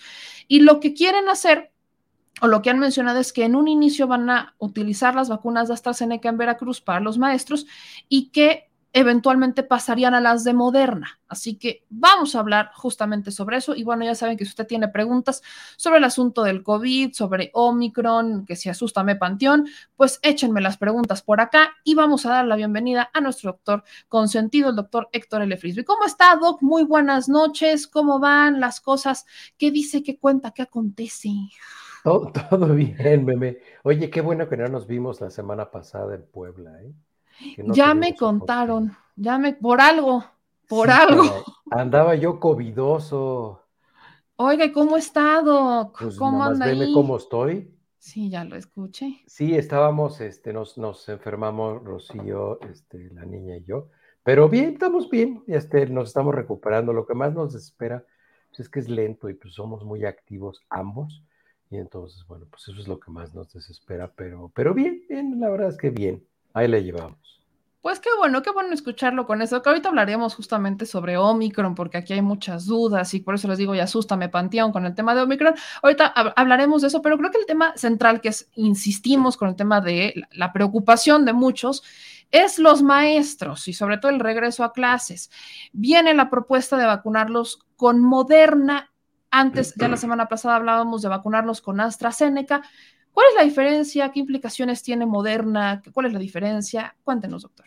Mira, las dos vacunas son muy buenas, de hecho las tres, o sea, Cancino, que les pusieron a los maestros en México, AstraZeneca y Moderna, son muy buenas vacunas. Para hacer una diferenciación simple que la gente pueda entender, vamos a diferenciarlos. Vamos a hablar de las vacunas vectoriales, que son las vacunas que utilizan fragmentos virales o partes de los virus, las encapsulan en, virus que son prácticamente no tan malos con, las personas, y esas son las vectoriales. Las otras son las moleculares que están hechas a base de ARN mensajero. Esos son los dos grandes grupos. La vacuna de Cancino es una vacuna vectorial, la vacuna de Moderna es una vacuna eh, molecular. Esta combinación de vacuna vectorial con molecular se ha estado ensayando ya en algunos países y ha tenido muy buenos resultados. Los pacientes tienen una buena inducción, tienen una buena inmunogenicidad, es decir, una capacidad de generar una respuesta inmune muy buena en los pacientes y es altamente recomendable. Es una, es una buena, buena combinación de vacunas. Entonces, eh, si les pusieran AstraZeneca, pues AstraZeneca también es una vacuna como, como la de Cancino, que son vacunas muy, muy eficaces, que ya incluso se han publicado, que era lo que tanta lata daba, ¿no? Que no se publicaba en The Lancet y todo esto. Ya está publicado, ya se comprobó que pues es una buena vacuna. Y pues bueno, hay, hay por ahí gente que sigue este, hablando y hablando y hablando, y es muy chistoso porque quieren que lo que escriben en Twitter tenga el mismo peso o la misma validez que una publicación del Lancet, siendo que estuvieron acatarrando durante más de medio año que, no se publica en Lancet, no se publica, ok, ya se publicó en Lancet, no, pues ahora yo digo que no sirve, ah, ok, perfecto, entonces todo es alrededor de lo que tú digas. Es lo malo cuando las mamás les dicen que son los más guapos y los más inteligentes, porque luego hasta se la creen. Ahora, doctor, entonces quiere decir que no no hay un motivo de preocupación cuando se, por ejemplo, se les vacuna con Cancino y el refuerzo se les va a dar con Moderna, no, nadie de qué preocuparse. No, hay mucha gente que como que tiene la idea de que combinar vacunas les va a hacer efectos secundarios o contraindicaciones o reacciones alérgicas. No, simplemente son diferentes estrategias para invitar al sistema inmunológico a que produzca una respuesta que los defienda contra una enfermedad en particular. Eso es la única, la única diferencia, pero no se van a... De hecho, o sea, el material que vamos a decir que les inyectaron la vacuna de Pfizer o la de Moderna, el ARN mensajero que viene incluido en la vacuna, en 48 horas ya no existe, se desintegran esas proteínas y ya no existen en el, cuerpo de las personas. No es que se quede ahí el material genético dando vueltas, ni que se les quede un chip adentro. Eso no existe, eso es una falsedad. Pues es nada más una invitación al sistema inmunológico para que genere una respuesta inmune y nada más, es lo único que se hace.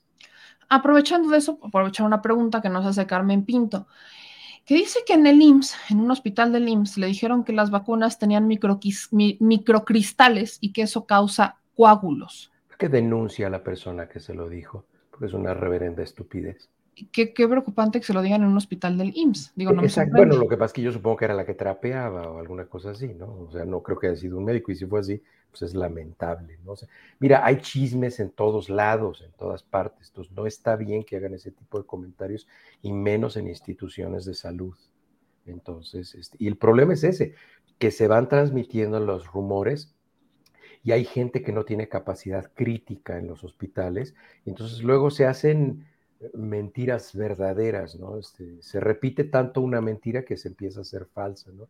Entonces está bien que sean chismes de Facebook y de WhatsApp y todo esto, pero ya que lo digan en instituciones de salud, mira, particularmente el seguro a mí me preocupa algo muy, muy importante. Hay un manual, manual de diagnóstico y tratamiento de COVID-19 publicado por la Secretaría de Salud en México.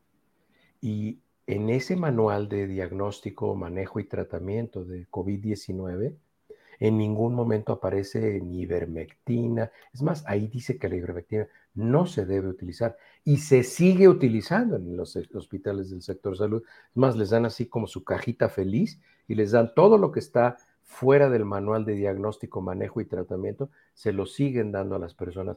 Y eso confunde, eso confunde mucho. Y a mí se me hace un desacierto, porque si ya hay un manual para tratamiento, manejo y diagnóstico de COVID, ¿por qué siguen haciendo esas cosas? Y eso es lo que yo no entiendo hacer aquí una aclaración que obviamente eh, ya empezó a despertar la polémica, ya sabe, doctor, que cuando dice que espera que no lo haya dicho un doctor y que lo dice, por ejemplo, la que trapeaba, nos referimos a una persona que no tiene información científica, a lo que pudo perfectamente ser una persona que trabaja en el área administrativa y no tener conocimiento científico. ¿Estoy correcto? No, digo, la gente que me conoce ya sabe que yo no, yo no soy este, ni clasista ni nada de eso, digo, es es, este, es un comentario que me refiero, bueno, pues es la señora que iba pasando y le dice, no, no se ponga esa vacuna porque es mala. Está bien, pues se espera que una persona que no tenga conocimiento haga ese tipo de comentarios, pero no una persona científica. Es por eso que hago el comentario, pero bueno, si ofendí a alguien, les ofrezco una disculpa. Ahora hablemos de Omicron, doctor. Eh, hoy hablamos y hoy en la, en la conferencia de prensa, pues hablan de un repunte de, de casos que, este, que se empezaron a registrar hay algunas escuelas que empezaron a, como decir, bueno, sí vamos a regresar, pero aguántenos tantito, nos regresamos a la modalidad virtual y poco a poco vamos a ver cómo andan. En el tema de los eventos, este, de los eventos grandes, este, masivos, pues están otra vez eh, tomándoselos con las reservas y eh, hablamos de más precaución. El gobierno de la Ciudad de México dice, no vamos a cerrar, pero sí nos las vamos a llevar con cautela. E insistimos en el tema de la vacunación y la vacunación y los refuerzos. ¿Cómo está la situación Omicron en este momento, ¿nos tenemos que preocupar o sigue preocupando más Delta? Mira, la mayoría de los casos en México son por Delta. Omicron está empezando a aparecer. México, México, tiene una ventaja sobre otros países. México tiene la ventaja de que la vacunación ha estado avanzando a pasos muy acelerados. Ya hace tres o cuatro semanas México rebasó a los Estados Unidos en porcentaje de personas vacunadas con esquema completo. Y esto es porque, bueno, pues en Estados Unidos, pues el 40% prácticamente de la población no se va a vacunar y estamos hablando de 120 millones de personas. Entonces, por ejemplo, ayer leía la noticia de que un millón de pacientes se habían infectado en Estados Unidos o se habían identificado infectados por la variante Omicron. Pues la verdad es que se me hace hasta poquito, porque si hay 120 no vacunados, pues un millón, pues es casi nada, ¿no? Es menos del 1%. Entonces, es muy importante es muy importante que la gente se siga vacunando. Y es por eso que en México, bueno, pues puede tener una conducta. Ahora, quiero que entendamos una cosa. Las variantes que ahora se están presentando no tienen la ventaja desde el punto de vista de virus, de viral, que tuvieron las primeras variantes. Las primeras variantes llegaron a una población en donde no había inmunidad para SARS-CoV-2. Ahorita, gran parte de la población en México o ya está vacunada o ya se infectó una o dos o hasta tres veces con diferentes variantes y eso les aporta cierto nivel de inmunidad que les protege contra las nuevas variantes que vayan surgiendo de manera parcial. De hecho, por ahí hay artículos que nos dicen que la mejor inmunidad que hay es lo que se conoce como inmunidad híbrida, que es aquella que se produce a través de una vacuna y además de enfermarse. Es decir, las personas que ya enfermamos de COVID y que además estamos vacunados, tenemos una respuesta mucho más robusta contra las nuevas variantes que se vayan presentando. Hablando de variantes, doctor, surge hoy o descubren, o así lo titulan los medios, una nueva variante del COVID en Francia. Esta es la... IU. Esa mera, IU. ¿Qué hay de IU? Digo, eh, a estas alturas ya sabemos que todas las variantes llegarán a todo el mundo mientras no nos estemos vacunando. Ya lo vimos con Delta, lo estamos viendo con Omicron y creo que el asunto no será eh, excluyente con IU. Entonces, ¿qué sabemos de esta nueva variante?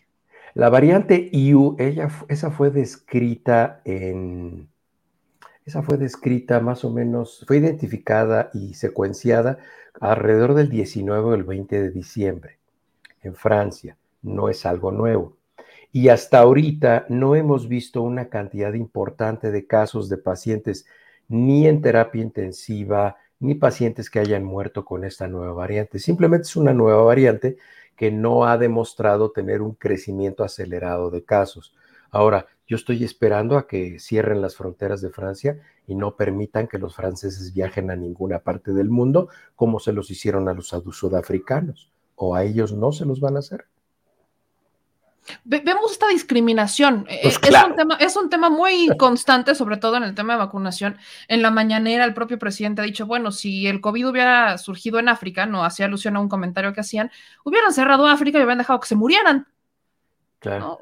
Hubiera sido así. Entonces, doctor, en el tema de las variantes, yo quiero reiterar esto. ¿Cuándo dejaremos de verlas? ¿Qué tiene que pasar para que las variantes dejen de ser tan constantes o dejen de surgir? Nunca van a dejar de presentarse variantes de los virus, eso nunca va a pasar y la razón es porque son muy torpes para replicarse los virus. Se van presentando las variantes constantemente como un accidente en la reproducción de los virus. Ahora, eh, ¿qué es lo que va a suceder? Pues lo que ha estado sucediendo a lo largo de estos dos años.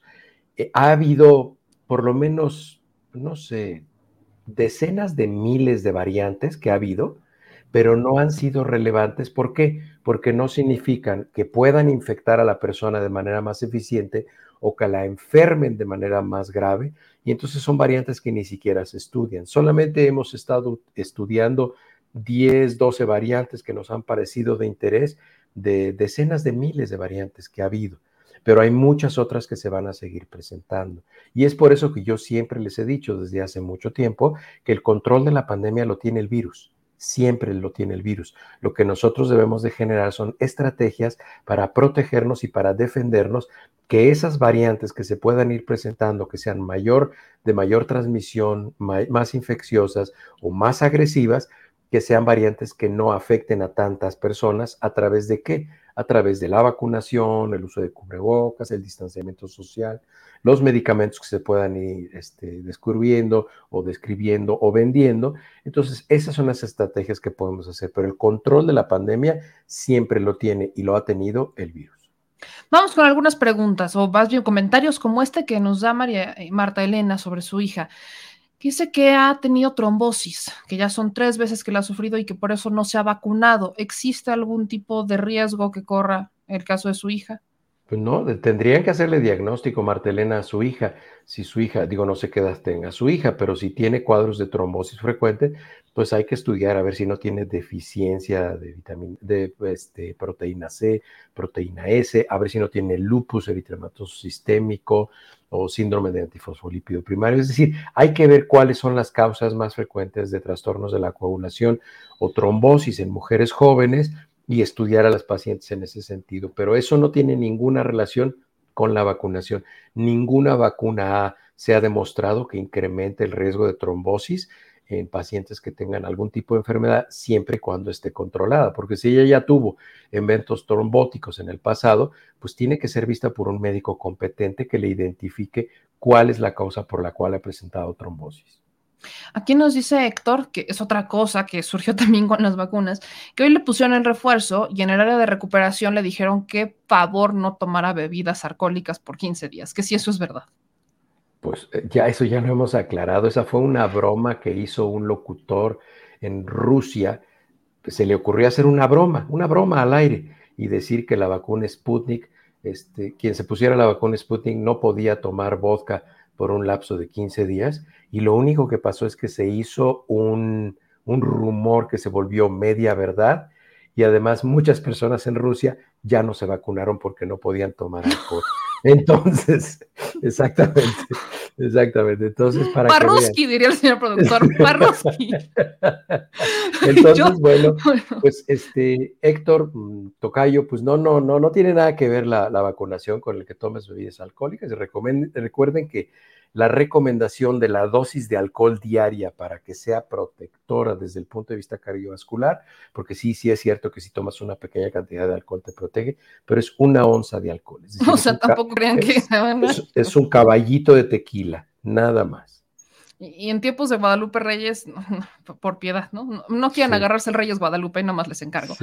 Este, Héctor trae este comentario en donde, ¿qué propósito tiene que se vacunen con diferentes vacunas para crear más inmunidad. Si esto es cierto, que incluso conoce hijos de doctores en Estados Unidos que han, nos ha dicho, échamelas todas, como si fuera buffet, para que amarre. Es innecesario, es innecesario. Les digo, la única estrategia que ha sido incluso publicada en revistas médicas eh, es esta que se utilizó de Pfizer y, Moderna, Pfizer y AstraZeneca, que se combinaba una molecular con una, con una vectorial para poder alcanzar una mejor estimulación del sistema inmune. Pero no es directamente proporcional, es decir, entre más vacunas me ponga, mayor va a ser mi inmunidad, eso no, eso no funciona así.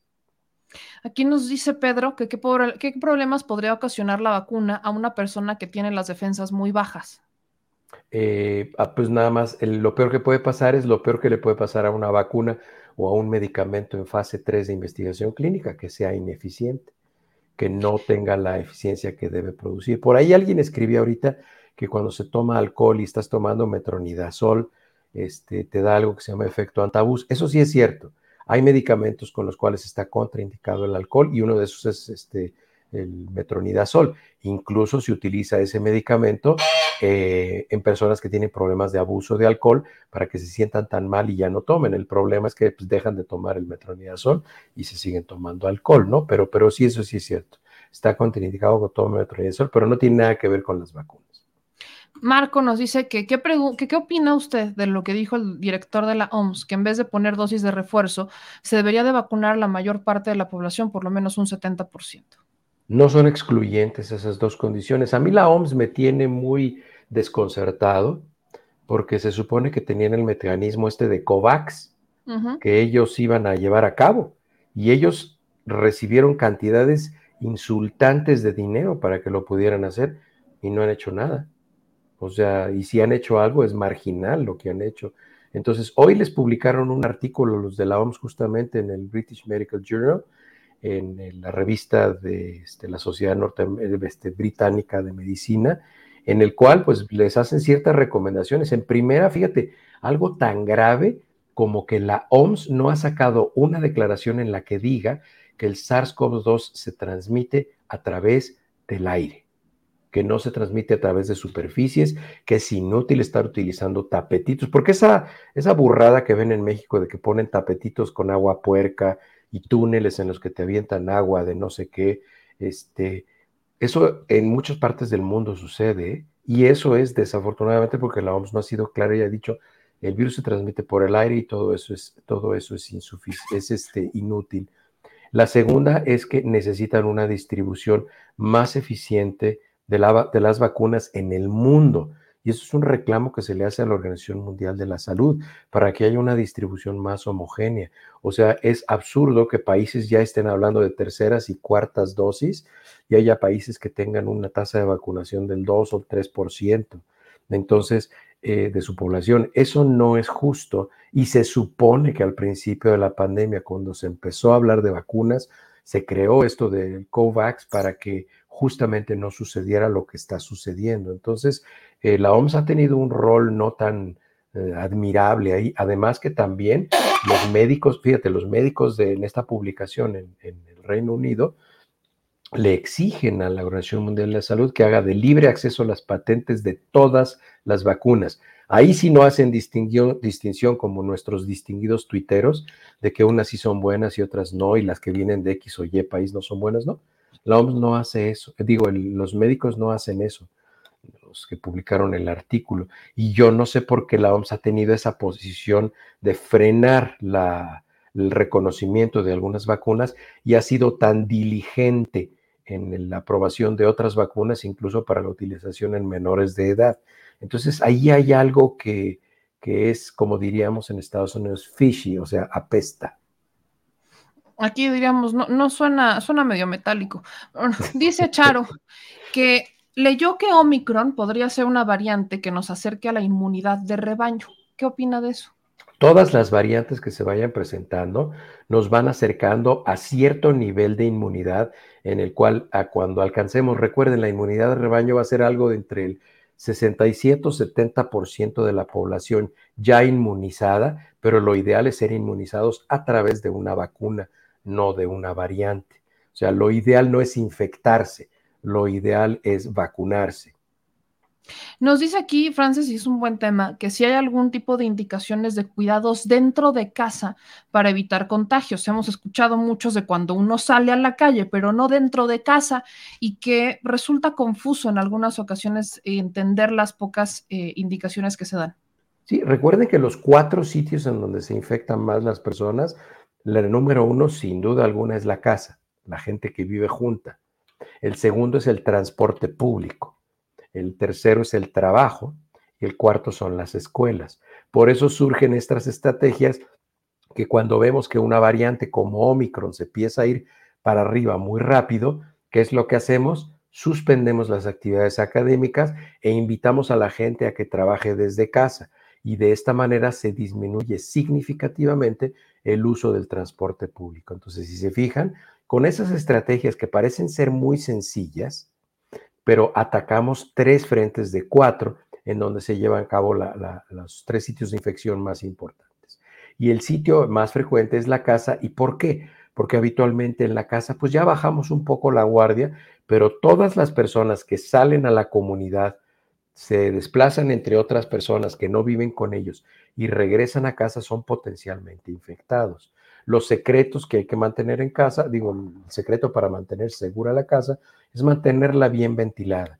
No se obsesione por estar trapeando y barriendo y limpiando muebles y superficies, no. Simplemente mantengan bien ventiladas sus casas. Este, si hay alguna persona que empiece a sentir síntomas iniciales de la enfermedad, que empiece a utilizar cubreboca aun cuando sea dentro de la casa y que se quede en una habitación bien ventilada, sola esa persona y trate de no ponerse en contacto con los demás. Pero pues en realidad, miren, si somos honestos, ¿quiénes nos vamos a infectar por SARS-CoV-2 en cualquiera de sus variantes? La verdad es que nos vamos a infectar todos. Todos en algún momento, tarde o temprano, nos vamos a infectar con alguna de las variantes de SARS-CoV-2. Entonces, pues no hay que estar tan obsesionados. Simplemente, yo creo que una de las grandes enseñanzas de esta pandemia va a ser estilos de vida saludable, que la gente no esté sobrepasada de peso, no esté obesa, que la gente no fume, que si la gente tiene enfermedades crónicas, las controle, que la gente tenga actividad física y que la gente, si es que hay disponible una vacuna, se la ponga, ¿no? Y entonces así el pronóstico para personas, incluso personas de mi edad, yo en cuatro años tengo 60 años, y pues la verdad es que a mí, para mí la enfermedad fue una enfermedad de dos o tres días, muy benigna, sin mayor problema, y yo no tengo refuerzo, yo nada más tengo dos dosis de Moderna. Entonces, eh, pero los estilos de vida saludables son muy importantes, muy, muy importantes. Yolanda nos manda un superchat, muchas gracias, y pregunta que cómo se podría hacer pruebas en nuevas vacunas, como por ejemplo la patria, si la mayoría de las personas adultas ya está vacunada, que es un tema que de hecho abordamos la semana pasada, estoy mal. Sí, fue, una, fue una estrategia, fíjate, este, Yolanda, fue una estrategia muy inteligente la que hizo este, eh, la COFEPRIS, que está, que está llevando el protocolo de investigación de la vacuna patria. Si ellos hacían un protocolo en el cual se vacunaran a personas por primera ocasión con la vacuna, pues les iba a costar mucho trabajo porque tienen que reunir dos requisitos las personas que se integran a un protocolo de investigación, que no estén, que no se hayan infectado, es decir, que su inmunoglobulina G para SARS-CoV-2 sea negativa, que nos diga que no se ha infectado y que tampoco hayan recibido una dosis de una vacuna. Prácticamente encontrar personas así es, no digo que imposible, pero casi muy cercano a ello en México. Y entonces, ¿qué hicieron? Bueno, pues hicieron un protocolo en el cual se le va a aplicar la vacuna como refuerzo. ¿Esto de qué va a servir? Pues de que van a ver en qué nivel estaba la inmunidad de las personas y van a ver cómo se incrementa. Y de ahí se pueden hacer inferencias de cuál es la fuerza con la que se invita al sistema inmunológico y bueno, pues ya se podrá inferir cómo se comportaría si fuera la primera dosis y, van a, supongo que va a haber dos brazos de este protocolo de investigación. No lo leí el, el, protocolo completamente, pero supongo que va a haber dos brazos. Fíjense, es muy interesante.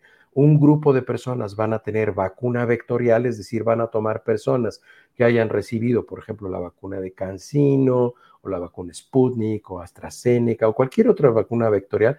Y también pueden tener un grupo que hayan recibido vacunas moleculares, como por ejemplo Pfizer, eh, moderna. Y entonces de esa manera vamos a ver cómo funciona la combinación de primera dosis vectorial de X tipo con segunda dosis patria, que es una vacuna vectorial con virus de Newcastle en vez de utilizar el virus de adenovirus. Y de otra forma, vamos a ver cómo se funciona si utilizamos una vacuna molecular y cómo refuerzo la vacuna patria. Entonces, es muy interesante cómo se hace el protocolo. Nos pregunta aquí Alejandra Cervantes que su sobrino se le pasó la segunda dosis de la vacuna, tiene 20 años, ya pasó más de seis meses, dicen que si tendrá que iniciar su esquema nuevamente o cuando pueda ponerse la segunda dosis está bien. Que se ponga la segunda dosis. Recuerden que ha habido protocolos en los que se ha visto que incluso personas sanas, jóvenes, este, como, como su sobrino, cuando hacen un espaciamiento entre las dos dosis, la, la, respuesta inmunológica es incluso en algunos de ellos mucho más robusta. Recuerden que ahorita, ahorita, todas las vacunas sin excepción siguen siendo vacunas que están en fase 3. Incluso Pfizer, que ya está autorizada, sigue en fase 3. Las fases de investigación clínica incluso no se terminan cuando la vacuna ya está en el mercado y es de libre compra cuando está ya en el mercado, incluso se llama etapa de postmercado o post-marketing, y esa es la fase 4 de investigación clínica. Es decir, yo ahorita puedo reportar un efecto adverso o secundario de una vacuna que salió al mercado hace 14 años, porque sigue en proceso de fase 4 de observación de postmercadeo. Y doctor, eh, tengo muchas, muchas preguntas, son, son bastantes, como no, no podría poner una, pero son muchas en donde nos preguntan cuánto tiempo debe de pasar desde que alguien, por ejemplo, se haya contagiado con COVID para aplicarse el refuerzo, cuánto tiempo tiene que pasar para que una persona con las dos dosis se pueda aplicar el refuerzo, cuánto tiempo tiene que pasar de una persona que ha estado bajo algún tratamiento con antibióticos eh, por cualquier situación, por cualquier enfermedad, se pueda vacunar con el refuerzo. Si están tomando antibióticos, se pueden vacunar incluso tomando los antibióticos. Eso no es problema. El único requisito es que no tengan fiebre. Si una persona se infectó y se de coronavirus, desde luego, y se quiere aplicar la vacuna, lo único que tiene que suceder es que pasen 10 días de que inició con los síntomas y que tenga por lo menos 48 horas sin fiebre y ya se puede poner la vacuna. Y en México tengo entendido, porque hoy me lo dijeron este, las personas que leo en Twitter, que en México el criterio para la aplicación de un refuerzo es de seis meses después de la segunda dosis o la única dosis que se hayan puesto si es que tuvieron Johnson Johnson o Cancino. Este, ese es el criterio que hay en México. En algunos otros países a los dos meses, a los tres meses se les está aplicando el refuerzo. En realidad, les repito, en este momento todos esos espaciamientos entre dosis están siendo estudiados y siguen siendo definidos. Aún no hay un criterio final para la aplicación de esto porque se sigue observando y se sigue midiendo qué tan robusta es la respuesta inmunológica. Quiero agradecerle a Menes85, mi querido que nos manda un superchat de, de 50 dólares y nos da su comentario diciendo que él se vacunó con, este, con Moderna combinada con Pfizer, que no tuvo ningún efecto secundario, solo le dolió el brazo y que pues le desea un bendecido año nuevo con la familia, ¿no? Es un buen comentario ahí. Y por último, este comentario eh, que nos hace Juanita. Dice que hace seis meses que convive con una persona que le dio COVID, no se hizo ella la prueba y no sabe si le dio COVID. Dice que si todavía se puede hacer una prueba. la prueba que se debe hacer se llama IgG, para SARS-CoV-2. Aquí se lo pongo en el chat, le pongo aquí cuál es la prueba que se hace para que nosotros, eh, eh, nosotros podamos saber. Ah, se los pongo aquí en el chat de YouTube, perdón. Ahorita lo pongo aquí en, Ahí está. Se llama IgG de SARS-CoV-2. Este, esa es la inmunoglobulina G para SARS-CoV-2 y esa es, la, esa es la prueba que se tienen que hacer las personas que quieren saber si estuvieron infectadas. Si esta prueba se la hacen personas que se vacunaron y no se han infectado, les va a salir negativa. Porque esta prueba se le estaban haciendo a algunas personas y decían, oiga, me salió negativa esta prueba y me pusieron la vacuna de X o Y. Eso quiere decir que la vacuna no me hizo. No, eso significa que tú no te has enfermado, tú no te has infectado. Eh, si una persona le sale positiva esta prueba y se vacunó, quiere decir que además de vacunarse también se infectó. Es decir, que tiene inmunidad híbrida. Que nada tiene que ver con que la vacuna no haya funcionado, porque Mm, absolutamente. que hay muchos Absolutamente nada. ¿Cuánto tiempo eh, puede reflejar eh, si nos dio COVID? o ¿Cuánto tiempo tendríamos para saber o si nos Esta, infectamos? esta prueba, esta prueba se hace positiva entre seis y ocho semanas después de que nos infectamos este, y se permanece positiva por el resto de nuestra vida en la mayoría de los casos. Pues, ¿quién cree que se la va a hacer su segura servilleta para salir de las dudas? Uno tiene dudas, yo, me la voy a hacer, yo no sé, y luego les platico. En cualquier laboratorio, doctor, se puede.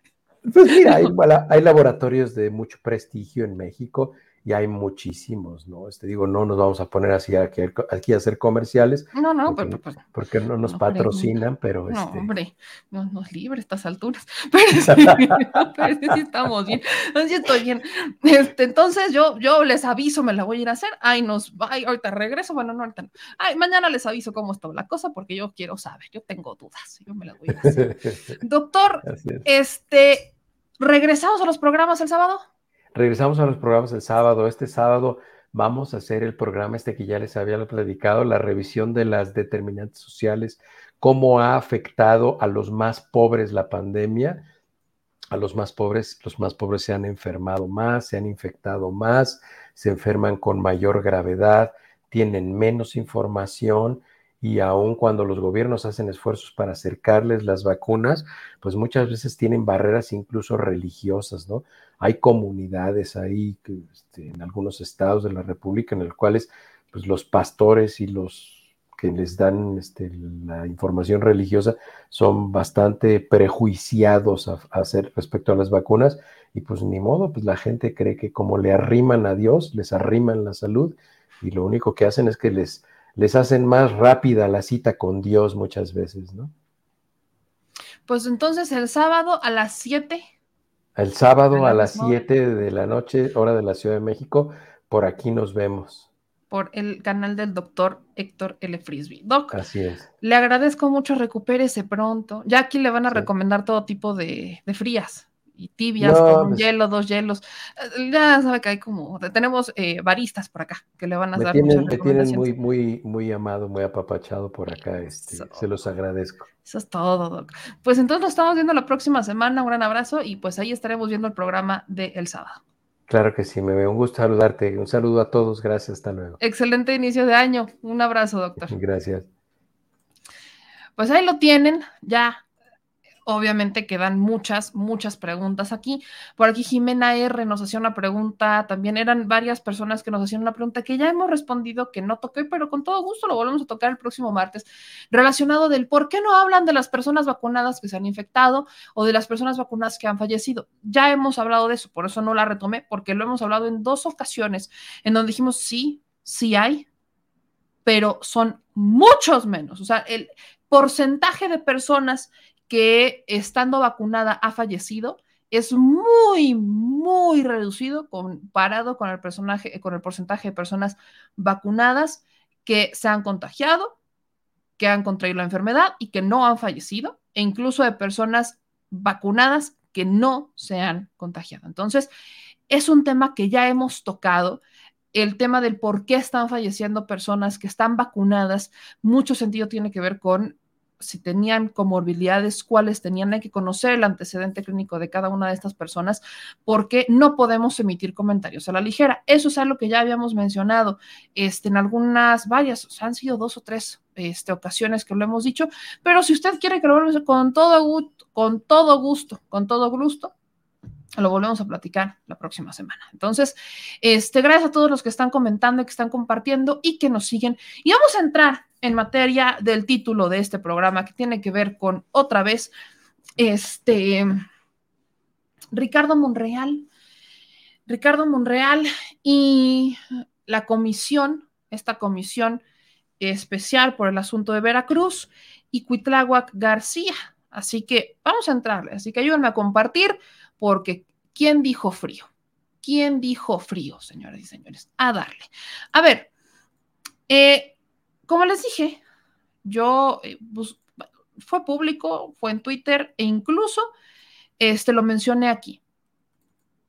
En comentarios en redes sociales e incluso hicimos un programa, sacamos el fragmento, lo publicamos y lo mencioné reiteradamente, retaba de alguna manera al senador Ricardo Monreal a que si su interés es tan legítimo por el asunto de las personas que están eh, presas sin sentencia o que están presas y bajo algún proceso injusto, pues que si tenía realmente, yo le pasaba cosas, yo tenía, yo tengo casos que han llegado a mí, denuncias que han llegado a mí, que hemos llevado a la mañanera.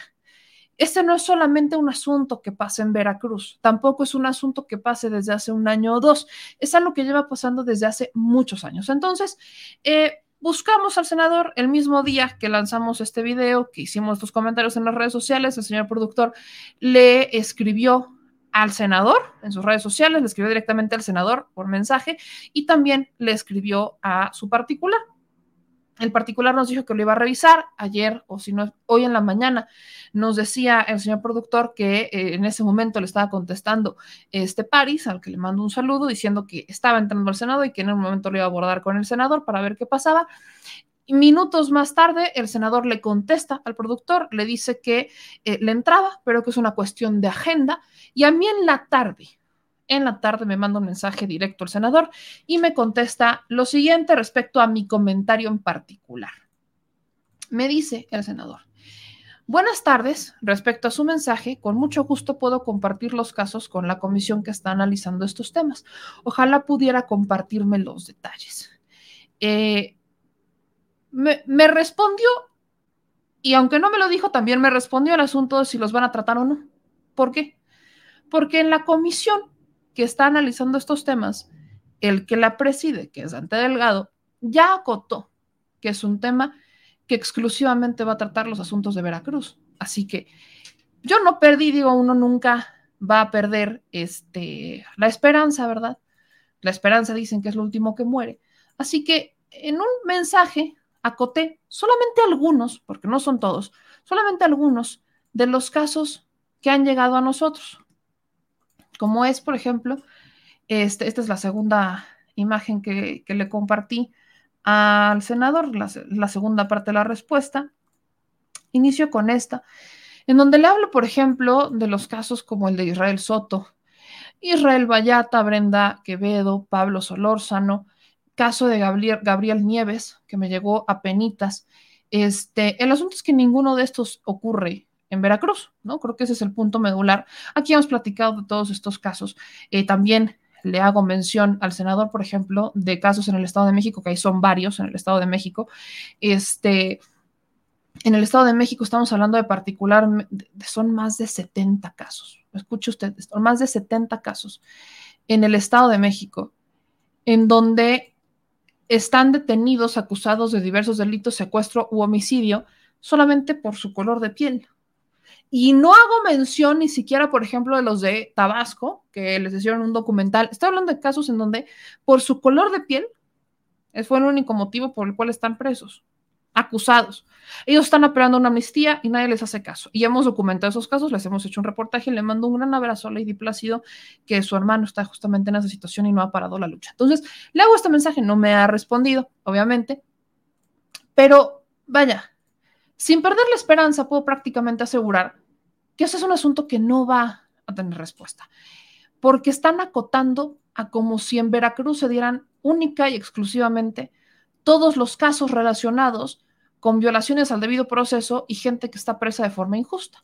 Ese es el tema con el que yo estoy pues preocupada, porque si nos ponemos a pensar que solamente en, en Veracruz están dando estos temas, pues entonces no, vamos a llegar a ningún lado.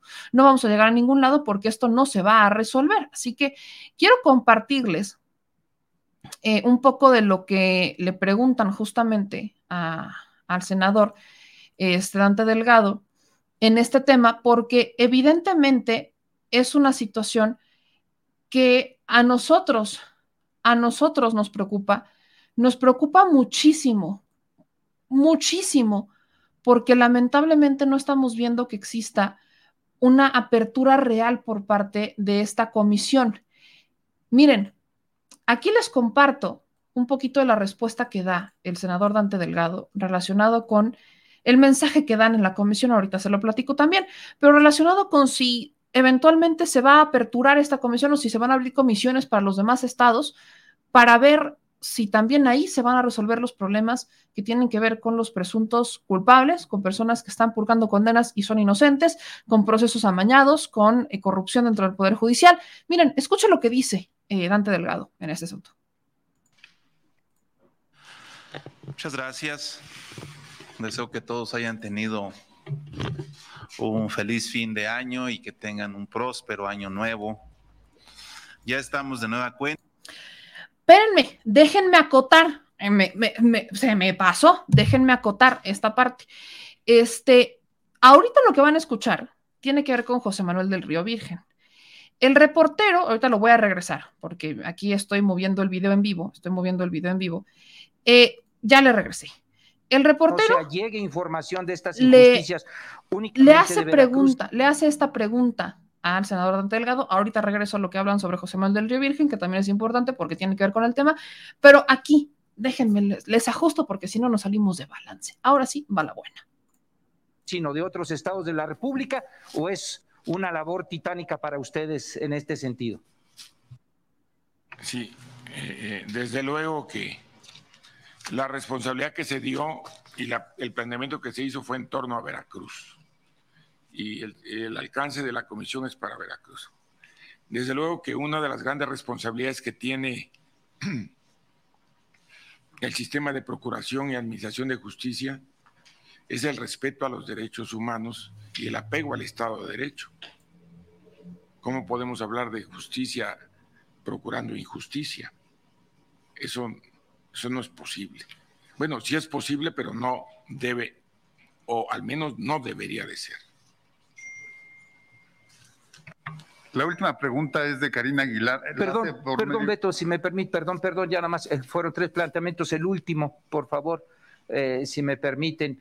Eh, ya lo mencionó mi compañero Gerardo Segura, se antoja también inclusive que iniciando el próximo periodo ordinario de sesiones en esta Cámara Alta, con este cúmulo de información, evidencias, ustedes estén enderezando o esta comisión esté dando parte a las otras comisiones para la desaparición de poderes en el estado de Veracruz? Yo no me atrevo a anticipar lo que debe de ser el resultado, eh, pero lo que sí vamos a hacer es muy profesionales en la conformación del trabajo que se nos ha encomendado y actuaremos, lo vuelvo a decir, con evidencias pero no se descarta. Con evidencias. vamos a actuar.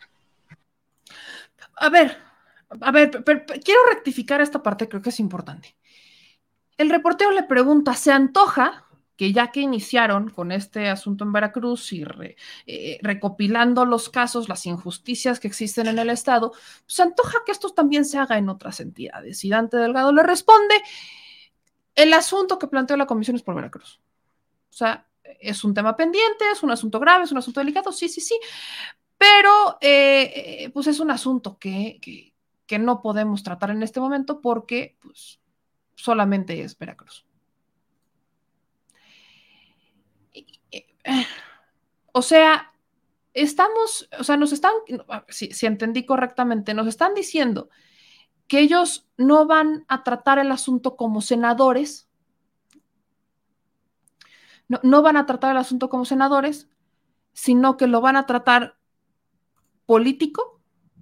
Perdón que sea incisiva en esto, pero entonces, ¿qué sirve que me haya recontestado el senador Ricardo Monreal? Cuando lo que realmente está quizás esperando es que yo le hable de asuntos de Veracruz. No, no, no podemos pensar que todas las injusticias están ocurriendo en Veracruz. Son importantes, hay que documentarlas, por supuesto que sí. Hagámoslo pero son los senadores. Y al menos esta comisión no solamente está integrada por senadores de Veracruz, está integrada por senadores de la Ciudad de México, de Tlaxcala, por ejemplo, plurinominales incluso. No solamente está integrada por senadores veracruzanos, que quizás justificaría el porqué de Veracruz, su estado. Pero estamos hablando de una comisión que se integró no solamente de diferentes colores, sino que también se integró de diferentes estados, con senadores que representan diferentes estados. ¿Por qué no hacerla más grande? Digo, si realmente el interés, ¿por qué solamente hacerla con Veracruz? O quizás es la forma en la que quieren justificar la intervención en Veracruz.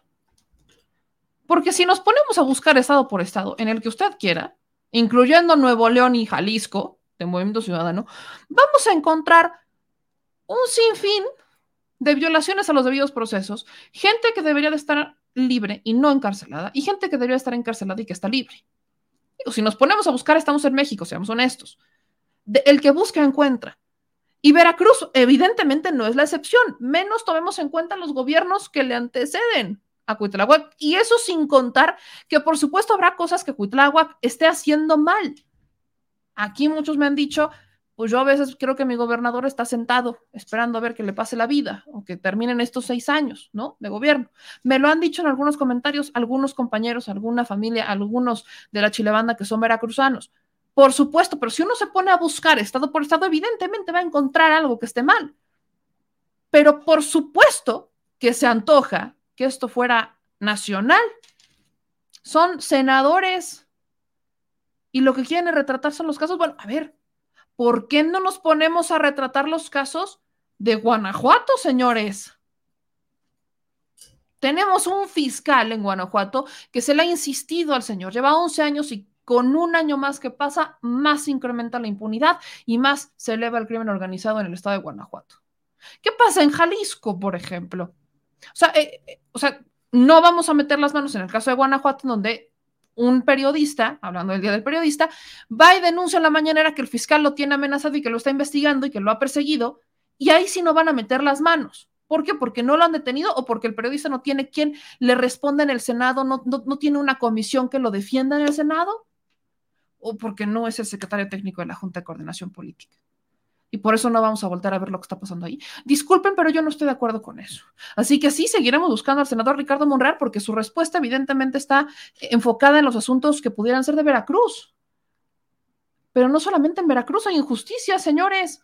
No solamente en Veracruz hay presuntos culpables, no solamente en Veracruz hay delitos que perseguir, no solamente en Veracruz tenemos gente que está en procesos o viviendo en procesos injustos, no solamente en Veracruz tenemos perseguidos, si así lo quieren ver.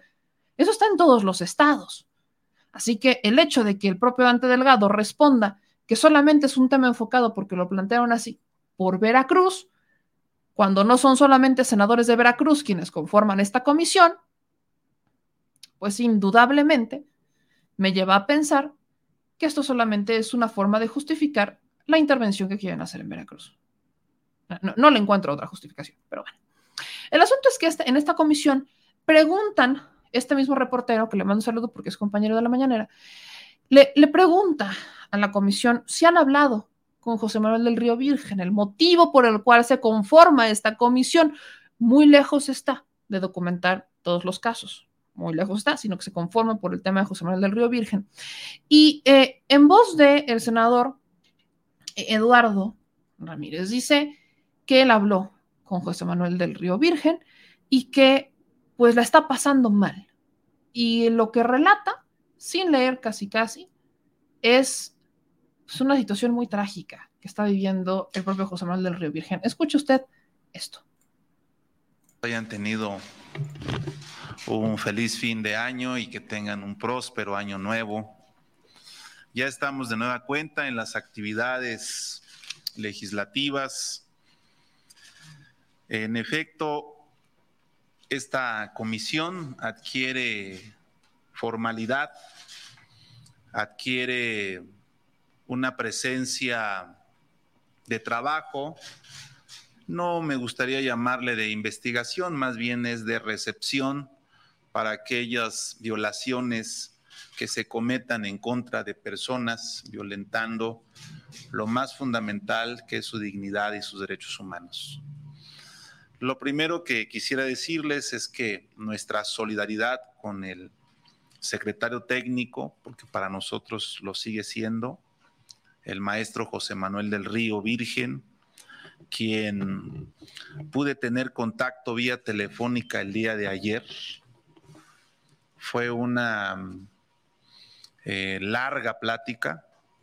Lo noté en su estado anímico muy echado para adelante lo noté incluso con el buen sentido del humor que siempre le ha caracterizado, diciendo, me tienen secuestrado aquí en este espacio. Pero... ¿A qué se refería exactamente? Él así llamó, me tienen secuestrado en este espacio. He compartido, eh, digamos, la celda con más de 27 personas dentro. Me dan de comer solamente una vez al día y creo yo que lo están haciendo bien, pero mi capacidad de resistencia es muy amplia. Voy a resistir, soy plenamente inocente, Eduardo, me dijo. No tengo nada de qué arrepentirme. Se lo he dicho a mi familia, a mi esposa, a mis hijas, hijos.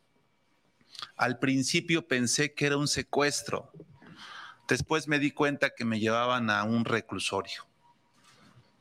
Yo estoy en calma, solamente les pido que no me dejen solo. Es un acto muy injusto y apelo a la generosidad de los impartidores de justicia a partir de las pruebas que presente mi defensa. Dales un saludo a todos los compañeros del grupo de Morena, de los grupos parlamentarios que he sentido su apoyo. Yo no tengo acceso a la información, pero quiero decirte que estoy muy tranquilo, estoy muy en paz. Me preocupa que el tiempo pase, pero no será la primera batalla que tenga que sortear. Uno a veces tiene que enfrentarse con su destino. Palabras más, palabras menos. Me dijo, estoy muy en paz. Ojalá y este tipo de atrocidades no se sigan cometiendo. ¿No le dijo si teme por su vida dentro de este penal? No, solamente me dijo que sí lo han hecho pasar momentos muy, muy incómodos. Me dice, imagínate una celda de cuatro por cuatro, no hay ni espacio para dormir. Entonces, digo, creo, sus palabras fue, voy a resistir, soy inocente. Eso sí me lo dijo como unas diez veces, si no es que más. Desde que se creó esta comisión. El que habla es el senador Eduardo Ramírez. Fue presidente de la mesa directiva del Senado en la pasada legislatura, antes de que llegara la senadora Rosa Sánchez Cordero, y este, era del Partido Verde. Él es de Chiapas, era del Partido Verde, y se pasa a Morena ya es senador de Morena. Yo le, quiero primero, cuando, cuando relata, cuando cuenta lo que le dice José Manuel del Río Virgen, pareciera que está hablando de algo nuevo, pero pues, ¿cómo le explico que no es una novedad? El hacinamiento se le llama en las cárceles. Eh, de hecho, México es considerado justo uno de los países donde peores condiciones tienen a los reclusos. ¿no? Digo, yo, yo sé que para, para algunos de ellos esto es, es nuevo, ¿no? Me, me, resulta extraño cuando hablamos que son senadores, pero parece que para algunos de estos es nuevo. Este, pero así es, esas son las pésimas condiciones que hay en las prisiones. Y lo peor del caso es que por algunas pagamos hasta 3 mil pesos por nuestros impuestos y que las privatizan en la administración de Calderón. o sea, valdría la pena que a veces vieran las mañaneras, ¿no? Que a veces vieran las mañaneras para enterarse, parece que a veces no se enteran o que están descubriendo cómo es que las cárceles en México, algunas fueron privatizadas, pagamos hasta 3 mil pesos por cada interno y los tienen en unas condiciones deprimentes yo he llevado denuncias de Israel Vallarta en la mañanera en donde nos dice que lo torturan, una forma de torturar en las cárceles, por ejemplo, con las gotitas en la noche, gotas, para que este, no puedan dormir, este, porque estás en silencio, te quieres dormir, estás escuchando o que los tengan las luces prendidas, luces directamente prendidas, eh, son formas de tortura psicológica, el que los, eh, les den de comer, o sea, que no puedan comer en otro lugar que no se enfrente de su excusado, que literal está a metros, no a centímetros del excusado. Vaya, son muchas cosas, son muchas cosas pero parece que apenas se están enterando de cómo está el sistema penitenciario. Yo por eso le pregunto e insisto, parece que acaba de descubrir un hilo negro que los mexicanos descubrimos hace muchos años, muchos años, sobre todo quienes tienen algún familiar dentro de una prisión. Eh, en, una, en un cuarto de 3x3 podrían llegar a estar hasta 30 personas. 20, 30 personas, por ejemplo, en un 4x4 podrían estar casi casi uno encima de otro. Pues esas son las condiciones en las que están nuestros penales. Mi pregunta es, ¿qué van a hacer? O solamente es, insisto, el tema de Veracruz. Por ahí dicen que qué ingenuo soy. No, definitivamente sé, sé, cuáles son las respuestas. Solo estoy esperando que tengan el suficiente valor para decirlas. Son nuestros senadores. o sea, nosotros pagamos sus sueldos con nuestros impuestos, que por cierto muchos de estos senadores faltan y no se les descuentan, no se les descuenta, déjenme les digo, no se les descuenta, y faltan a trabajar. Que es una nota que ahorita también les voy a, les voy a, este, a compartir hablando de senadores, pero este, ¿por qué no lo abren? Insisto, ¿por qué no lo abren? La respuesta me la sé, solo quiero que ellos tengan el suficiente valor como para decirlo, cosa que en tiempos de política y en tiempos de destapes y de campañas presidenciales o campañas anticipadas, pareciera que, que, no, que, que, le quieren dar al pueblo a tole con el dedo, ¿no? Parece, pero bueno, este asunto eh, no ha pasado desapercibido por el gobernador Cuitláhuac y hoy se burló de esta comisión. Recordemos que ayer entrevistamos a la senadora Antares Vázquez que dice, no todos los senadores de Morena estamos de acuerdo con la creación de esta comisión. En primera, porque ni siquiera se ha sometido a sesión, o sea, no tiene ninguna validez en este momento esta comisión, porque para que la tuviera tendríamos que estar en sesión, tendríamos que haber aprobado la creación de esta comisión y eso no ha pasado. Entonces, de hecho, ellos hacen mención en este mensaje que efectivamente, pues ya la conformaron y va a adquirir la legalidad que, que, que, que necesita una vez que inicien los trabajos en el Senado, ¿no? Que una vez que inicien, pues ya va a adquirir esta legalidad que le hace falta, porque es cierto, hasta ese momento esta comisión, pues eh, no, le quiero decir comisión fantasma, porque eventualmente pues ahí están, pero es una comisión que está operando al margen de la legalidad, vamos a llamarla así, y este necesita el aval del Pleno para poder operar conforme a lo que necesitan. Ya avanzaron los trabajos, ¿no? Que es el, eh, ¿cuál es la garantía? Pues que tienen el respaldo del coordinador de la Junta de Coordinación Política, ¿no? Del presidente, pero tampoco es como que les preocupe mucho el tema de la legalidad de los trabajos que han estado haciendo, que hasta ese momento solamente han sido el de recibir denuncias, solamente son buzón de quejas y sugerencias en los temas de Veracruz, hasta donde en este momento han reconocido y ha reconocido el propio Dante Delgado. Lo que quisiera es que reconocieran el porqué. Pero bueno, vamos a escuchar lo que responde el gobernador Cuitlava García en conferencia de prensa sobre este asunto de eh, la comisión especial de Veracruz. Senador de la República, pues no tengo noticia de este, que están, pero lo vuelvo a reiterar, no tengo ningún problema con lo que haga un grupo de senadores, que quede claro. Por cierto, no es comisión, es un grupo de senadores. ¿sí? Yo espero que ya hayan revisado ese grupo de senadores su ley orgánica y el reglamento del Senado, donde dice que para que una comisión, a ver si puedes poner la página oficial del Senado de la República, no existe esa comisión. Se han estado engañando a la opinión pública de que existe una comisión. No existe una comisión legalmente establecida en el Senado que esté investigando a Veracruz. Que haya un grupo de senadores no quiere decir que haya una comisión pero pues ya los engañaron a ustedes, pues. Ahora pregúntenle a los senadores de que por qué no existe la comisión. Ahí están, a ver, ¿cuáles son las comisiones? Ahí debe haber comisiones, dale. Directorio de comisiones, dale. Especial, especial, no, ahí, regrésate. Hay comisiones especiales, especiales, ahí, ahí, dale clic. Este, ¿Ven alguna que diga comisión que están analizando? Sale, concluido, no existe pues. Entonces, ¿qué me va a preocupar a mí?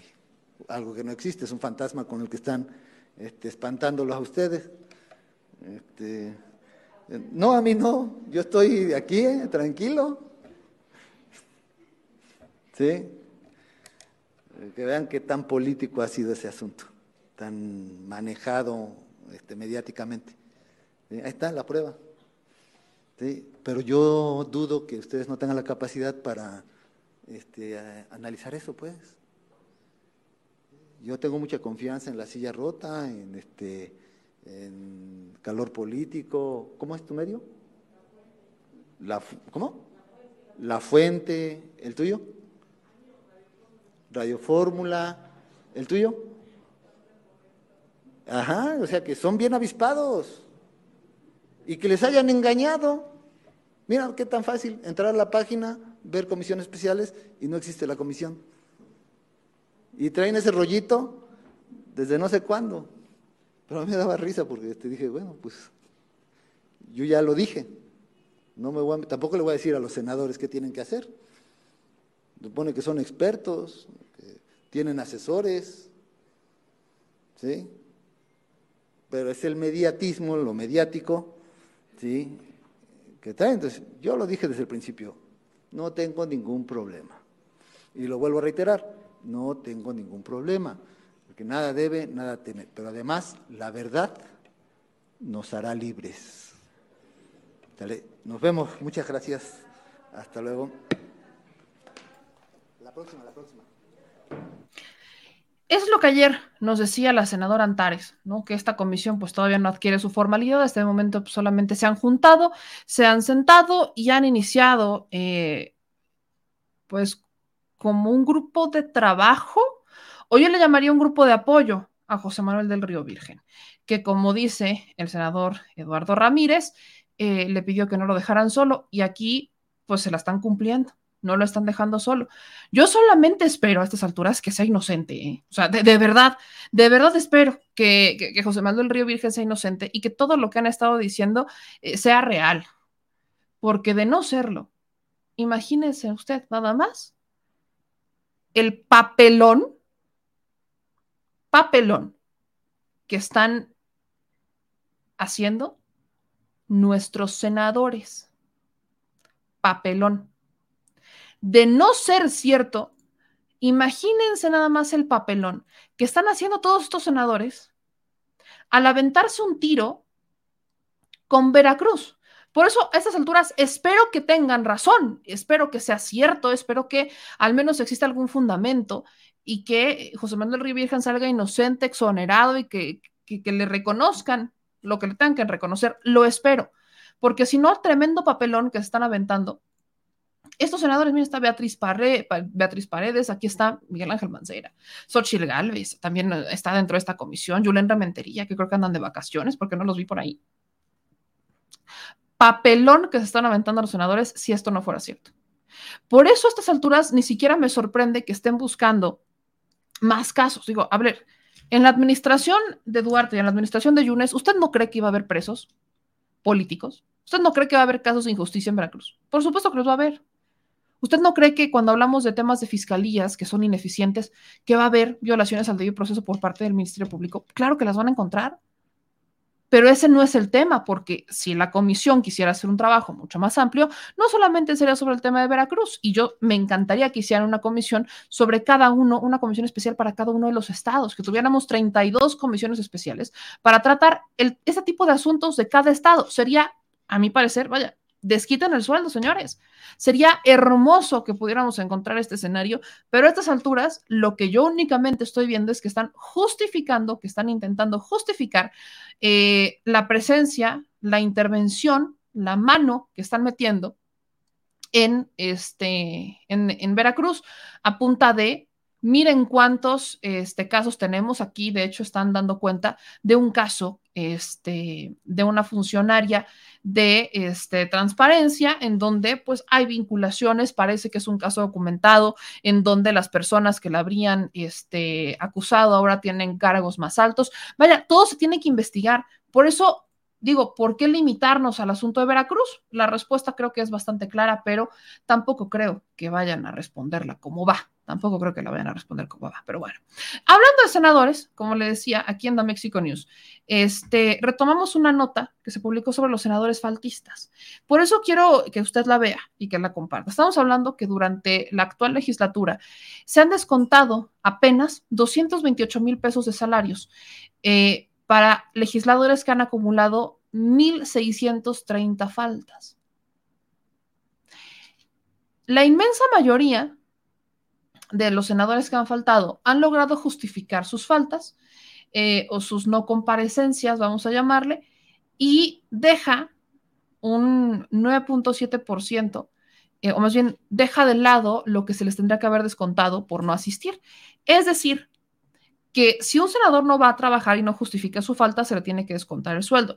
Los senadores, que les voy a mencionar ahorita, sobre todo los nombres de algunos que han estado faltando, que muchos son de Morena, fíjese nada más, este, se les tendría que haber descontado una cantidad de 9.7 millones de pesos por faltas en total.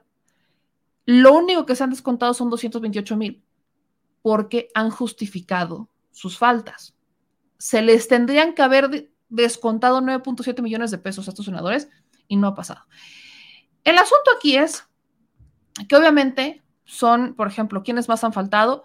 Hablemos del líder de la Confederación Mexicana de Trabajadores, que es eh, Carlos Aceves del Olmo, Beatriz Paredes, eh, Ismael García Cabeza de Vaca, Josefina Vázquez Mota o Marta Márquez, son de los que más han faltado, aparecen ahí, pero en el grupo parlamentario de Morena no se quedan atrás, ya que ahí han faltado. Napoleón Gómez Urrutia, Daniel Gutiérrez Castorena, Lucía Trasviña, Gerardo Novelo, Eva Galás, Griselda Valencia, Blanca Piña, Casimiro Méndez y Antonia Cárdenas.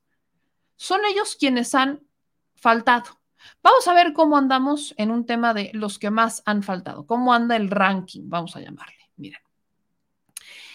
Estos legisladores han logrado acreditar los motivos por los cuales no acuden a la mayoría de las sesiones. Hablamos de 216 sesiones. Pero, ¿quiénes son los más faltistas? Pese a solamente haber faltado a 9 de 216 sesiones, el dudoso honor de encabezar esta lista lo tiene el coordinador de Movimiento Ciudadano, Clemente Castañeda, quien no logró explicar al menos cuatro de estas audiencias. En un segundo lugar está un empate entre Higinio Martínez y Beatriz Paredes, quienes se les han descontado hasta tres jornadas laborales. Sin embargo, el primero solo faltó, faltó a 14 citas, mientras que la segunda se ha ausentado hasta en 31 ocasiones, producto de las secuelas de un accidente vial que ya había mencionado. En la tercera posición, en el tercer lugar, eh, de faltas oficiales, hay hasta cinco senadores. Sin embargo, solamente uno de ellos pertenece a la lista de los que menos se han presentado, que es Casimiro Méndez. Los otros son Cristóbal Arias, Maribel Canché de Morena, Claudia Ruiz Mació del PRI y Raúl Olmos del Verde. Y finalmente, hasta 18 legisladores aparecen con una sola falta sin justificar, entre los que destaca Aceves del Olmo, el dirigente principal de, este, de esta confederación, que dejó de asistir hasta 88 sesiones. Sin embargo, logró acreditar 87 de ellas por motivos de salud. Y bueno, yo no sé qué esperan cuando Aceves del Olmo, pues ya está más para allá que para acá, y lo digo con todo respeto. Pero Aceves del Olmo es como el Muñoz Ledo del PRI. O sea, que, por motivo, es por eso, a eso quiero llegar. El tema generacional. Evidentemente, por motivos de salud, cuando tenemos legisladores ya muy grandes, pues obviamente van a faltar, porque si hay pandemia, como en estos tiempos, no van a asistir o podrían asistir de forma habitual, pero ni siquiera quieren intentar asistir de forma virtual. Pero tenemos estos legisladores que entre más edad tienen, pues más enfermedades, es natural, es parte de la vida, es el ciclo de la vida. Y si, si, no han tenido un estilo de vida sano a lo largo de sus años, menos. Entonces, imagínense, por ejemplo, a una Cebes del Olmo buscando otra vez ser legislador y a un Muñoz Ledo otra vez buscando ser legislador. ¿Cuántas veces van a legislar realmente? Con respeto, y lo digo con todo respeto, Porfirio Muñoz Ledo apenas si puede hilar frases. Perdón, lo digo con todo respeto, no tengo nada en contra de las personas mayores, pero han repetido tanto y han estado tanto que le tienen que dejar paso a otras personas tienen que darle chance a otras personas. Estamos hablando de legislar, son los representantes del pueblo. Insisto, no tengo nada en contra de los adultos mayores. Creo que los adultos mayores son, pueden seguir trabajando si así se los permite su condición. Hay quienes no se los permite su condición, no deberían de seguir ahí. Perdón, pero necesitamos representantes activos. Necesitamos representantes activos.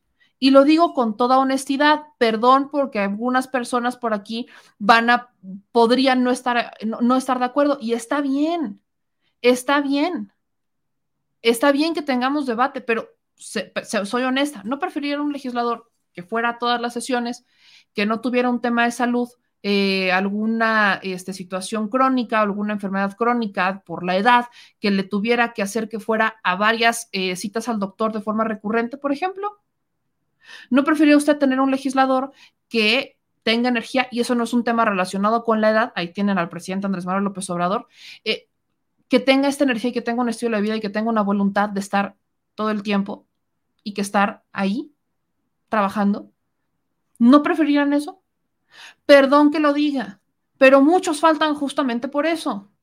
Podrían, y no estoy diciendo que dejen de trabajar, podrían perfectamente estar capacitando a las nuevas generaciones, ayudar a formar cuadros en, este, en los partidos políticos a los que pertenecen para que el cambio generacional pues respete justamente a la historia y demás. Podían perfectamente hacer todas estas cosas. Cuando vemos que se ensañan con querer seguir como lo hizo en su momento este Muñoz Ledo, pues, o sea, no, no tiene sentido. No tiene sentido.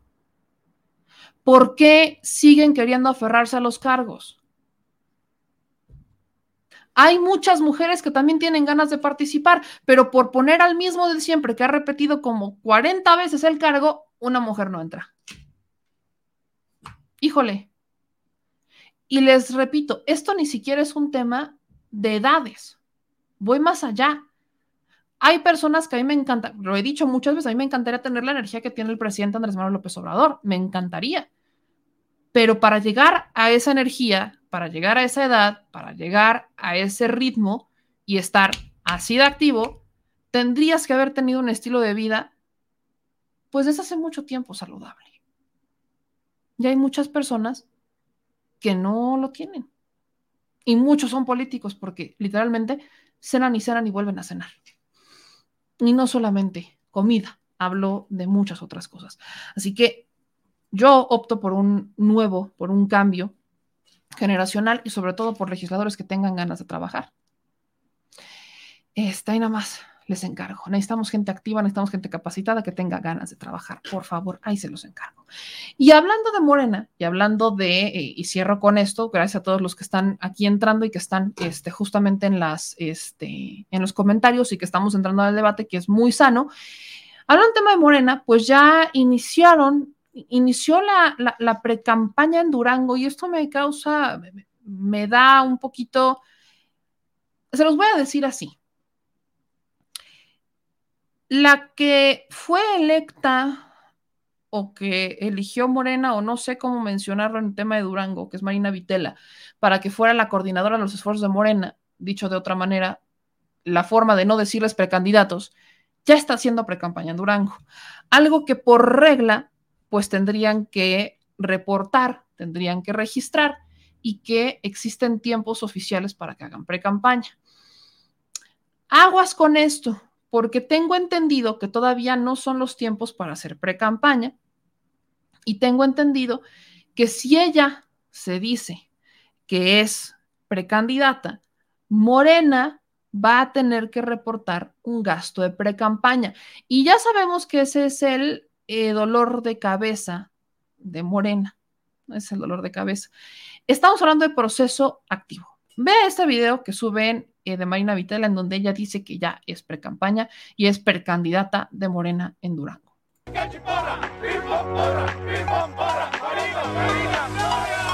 Me siento con mucha energía, me siento muy contenta de estar con los jóvenes de Morena en donde como precandidata estoy visitando a la militancia y a, los simpatizantes que siempre nos han acompañado. Vamos a hacer varios acuerdos. Número uno, escuchar a los jóvenes para saber qué quieren. Yo creo que los jóvenes de izquierda, los jóvenes de Morena, estamos muy emocionados. Más de 2.000 años de deuda histórica que se tienen con las mujeres y es el momento de cobrar esa deuda y yo sé que con Marina lo vamos a hacer. Es tiempo de los jóvenes, pero también es tiempo de las mujeres. En todos los movimientos que ha habido del país, los jóvenes han participado.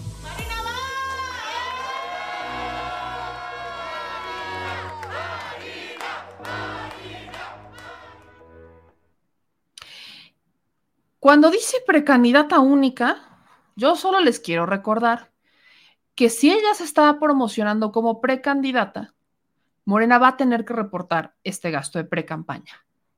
Si no lo reporta, ya sabemos qué va a pasar y la van a bajar.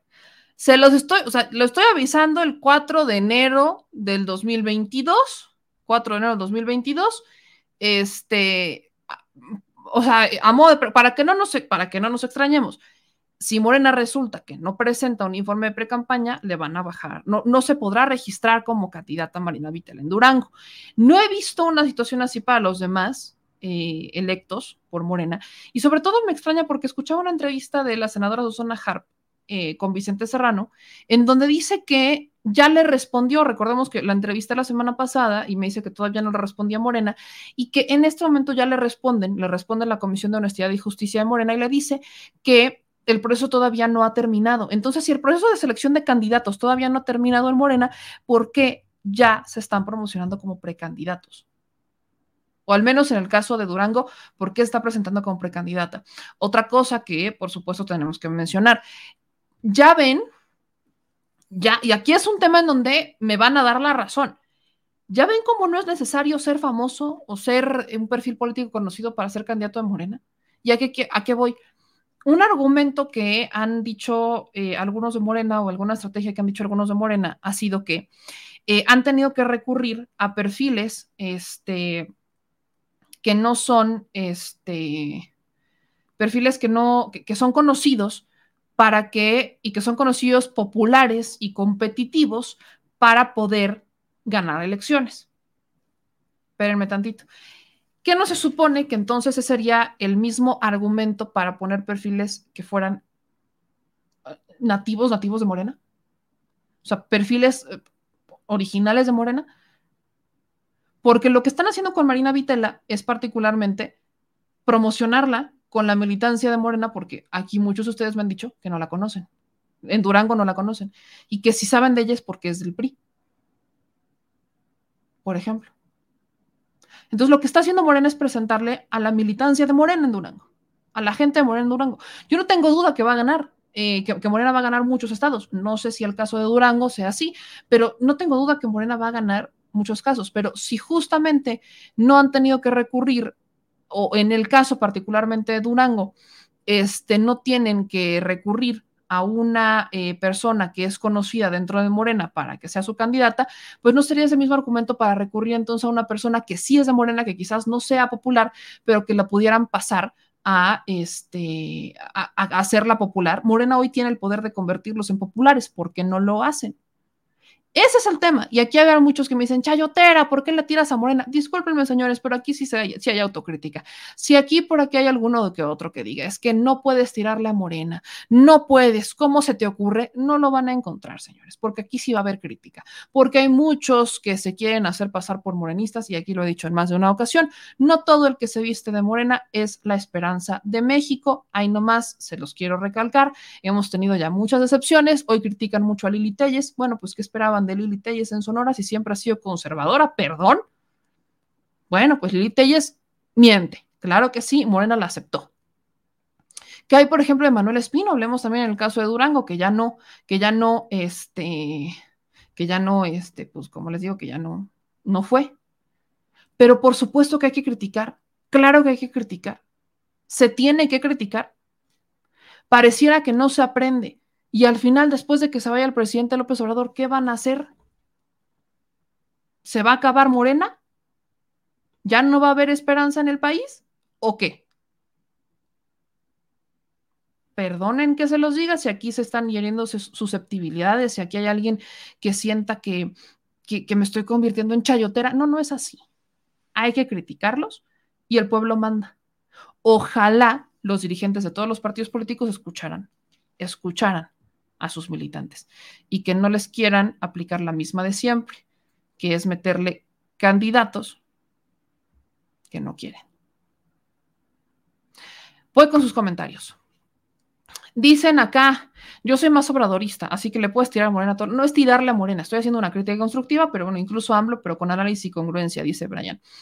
Eh, luego dicen acá en sus comentarios, eh, Tomás, ¿qué pasó? Meme, todo México sabe que Mario Delgado es un traidor y está llenando de priistas a Morena y Morena va a terminar. Pues es que me han criticado mucho, incluso dijeron que tengo una fábrica de youtubers que quiere detonar a Morena por estas críticas. Bueno, no es así, pero MS Sánchez dice se apoya a la 4T, no un partido. Eh, dice Carolina, no es de Morena, es del PRI y no queremos, no se vale. Montana dice, no me de eso se trata el término de ser comunicador, darle ya sea a favor, en contra, en algunos aspectos, pero imparcial es lo correcto. En, yo no voy a hablar sobre el tema de imparcialidad, saben dónde está mi corazoncito, pero si algo les he dicho es, en este espacio van a encontrar opiniones y análisis y además van a encontrar, y voy a buscar siempre que puedan ustedes tener opiniones hasta las que no me gustan, opiniones que no comparto en lo más mínimo. ¿Por qué? Porque en una democracia, la democracia se construye con la diversidad de opiniones. Y si algo les he dicho, y justamente se los he dicho, sobre todo empecé con eso eh, este año, es, podré no estar de acuerdo con lo que dicen, pero defenderé hasta la muerte el derecho que tienen a decirlo. Esa es mi premisa. Y podré no estar de acuerdo con muchas cosas. Eh, luego dicen acá, Gracias a Julio Navarro, dice hoy está el programa muy, muy chingón, muchas gracias. Eh, aquí Juliana, te extrañamos, dice, este, dándoles golpe de pecho a ver si ganan las próximas elecciones sus elegidos. Margarita dice, aparte Monreal está dándole puestos a los corruptos de Yunes, dicen aquí. Eh, se acaba la 4T, me así de fácil, PRI, pan de nuez. Uy, no, no, no quiero llegar a ese escenario y por eso creo que es importante hacer estos cuestionamientos, estamos a tiempo. Eh, Jair dice, ya basta de tanto chapulín, Morena tiene bastante gente capaz para poder ganar cualquier estado con el apoyo del pueblo, pero no aceptemos que tengan que poner a los otros partidos para ganar. Eso lo he cuestionado mucho. Dice José, eso de la paridad de género está bien, pero a la hora de las preferencias electorales se debe aplicar el criterio de la mayoría. Eh, dice aquí Rocío, es lo mismo que yo pienso, soy hidalguense y Julio Menchaca fue priista hasta donde yo sabía, y qué casualidad que ya es de Morena. Y yo no creo que estén dando a Hidalgo a tole con el dedo. Eh, dicen acá también en sus comentarios, este, así se habla, criticar lo que se tiene que criticar. Lo que pasa en el Senado, un grupo de senadores aplicaron lo que hicieron los senadores de la antigua Roma, cuando Brutus junto con otros traicionó a Julio César. Este dice, tienes mucha razón, Meme, en Morena hay muchos infiltrados y dañan al partido. Por ejemplo, el tema de Germán Martínez ya se salió. Digo, al final todos toman su rumbo y se salen, pero digo, ¿qué necesidad? Hay quien a Germán Martínez, que llegó al Senado por Morena y ahora se sale de la banca de Morena para hacer su propio grupo, independiente, el grupo plural. Estaba Lili Telles, este. ¿Cómo se les ocurrió, por ejemplo, para la alcaldía de Monterrey? en Morena postular a un senador panista, que a mitad del camino dijo, Ingesu, yo no puedo con esto, y renuncia a la candidatura de Morena y regresa al Senado por el PAN. ¿A quién se le ocurre? Pero bueno. Y luego dicen que yo detono, no tengo el poder para detonar ningún partido, ellos lo hacen solitos. Este, dicen, morenistas deben aceptar más la crítica del pueblo, pues es que de eso se trata. El propio presidente lo dice, no sé por qué les extraña. Led dice, respetemos todas las opiniones, se vale ser constructivos en nuestras críticas con argumentos, sin faltar el respeto y sin censurar comentarios, por supuesto. Ya lo he comentado, dice Manuel muchas veces. Meme. Eh, Fifichari, si no va, no va. Eh, dice, hola, me gusto saludarte, quiero decirte, siempre veo y escucho tus videos, te mando un saludo desde aquí, de Zacatecas. Y te aclaro que aquí Monreal no es bien visto por sus ambiciones. Y ahí tienen al hermano ganando y a otro hermano gobernando en el municipio. Eh, Charo, Charo, además hay datos duros de médicos. Aquí Jimena insiste en el tema de las vacunas y lo malo cae por su propio peso. Estoy totalmente de acuerdo con ustedes. Y bueno, hemos agotado el orden del día. Decimos por acá, no quiero perder la oportunidad de recordarles que nos vamos a meter en un semejante problema. No, no es cierto. Vamos a meternos en una situación interesante. Este eh, jueves 6 de enero, jueves 6 de enero, terminando la conferencia de prensa, terminando la mañanera, nos la vamos a partir, pero la rosca. Y va a ser en el Zócalo, en la plancha del Zócalo, este 6 de enero de 2022. Ahorita vamos a ver cómo nos vamos a organizar, porque nuestro señor productor este, también está persiguiendo la chuleta. Entonces, ahorita, mañana vamos a ver cómo nos organizamos. Si usted quiere ir, si usted nos quiere acompañar para partir la rosca en el detrás de la mañanera, pues ahí lo espero, lo espero para que vaya. Yo les he pedido que, pues, si usted gusta, no lo voy a obligar, utilicen el cubrebocas. Evidentemente, para comer la rosca se lo van a quitar, pero le repito, no es una obligación, es una sugerencia. Este, al menos en mí no queda, cada quien se hace responsable de, eh, pues de su cuerpo y cada quien se hace responsable de sus cositas. Yo nada más a modo de sugerencia, le digo, pues lleve su cubrebocas, nos los quitamos para tomar chocolatito, para partir la rosca y listo. Este, si usted no lo quiere llevar, pues usted sabe por qué. Al final no es una obligación, solamente le hago la sugerencia. Pero si ustedes quieren ir, si me quieren echar la mano y con las con la repartida de la rosca y demás, pues ahí este, nos vamos a encontrar en la plancha del Zócalo este 6 eh, de enero. Nos pasamos de rosca, dicen aquí algunos. Para los pasados de rosca, ahí nos vemos. No voy, evidentemente no va a ser una rosca monumental. Ya me, ya me espero, y miren, espero eh, tener que esto se vuelva una bonita tradición, que partamos la rosca y que eventualmente lleguemos a ese punto en que tengamos que mandar a hacer una magno rosca que entre al récord Guinness. No lo descarto, soy soñadora.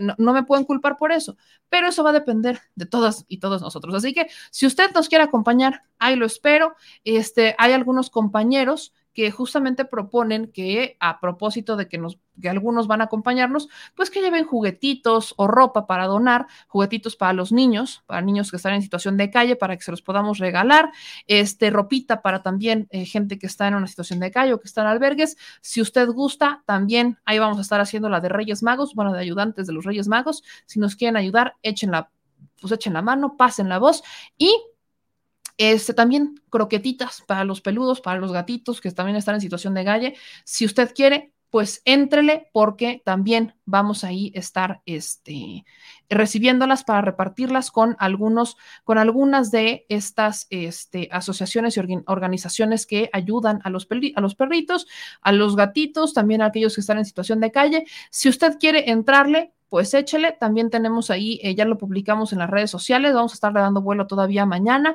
para que pasen la voz. Y si nos toca el muñeco, si alguien le toca el muñeco, pues ya sabe que va a pasar el 2 de enero, ¿verdad?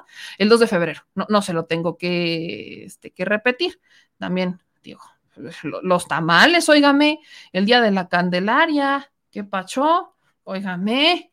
Y si usted dice que está muy lejos, pues parta la rosca y mándenos un video de cómo partieron la rosca. La chile rosca está en donde estén los chilefans ya dije, la chile rosca está en donde estén los chilefans, así que ahí los estaremos esperando para partir la rosca. Yo soy Mayamel, les mando un beso a todas y a todos ustedes los que nos acompañaron el día de hoy con mucha información. No se les olvide suscribirse al canal, activar las notificaciones y dejar sus likes, dejar sus comentarios, que ya saben que ahí les voy dando me gusta, que eso quiere decir que los estoy leyendo. Gracias por todo el cariño, gracias por todo el apoyo. Gracias también a todos los que nos apoyan con los superchats, con eh, las donaciones a través de PayPal, con las donaciones a través de Banamex. Muchas gracias a todos los que nos ayudan. Es una forma que tenemos de seguir creciendo, de que ustedes nos permiten seguir creciendo y tener cada vez más este, iniciativas, que este año verán muchas. Y agárrate ahí, Facá, y te voy. Ahí los voy a dejar nada más con esa. Próximamente, Meme Yamel y el señor productor se lanzan a Santa Lucía. ¿Quién dijo que no?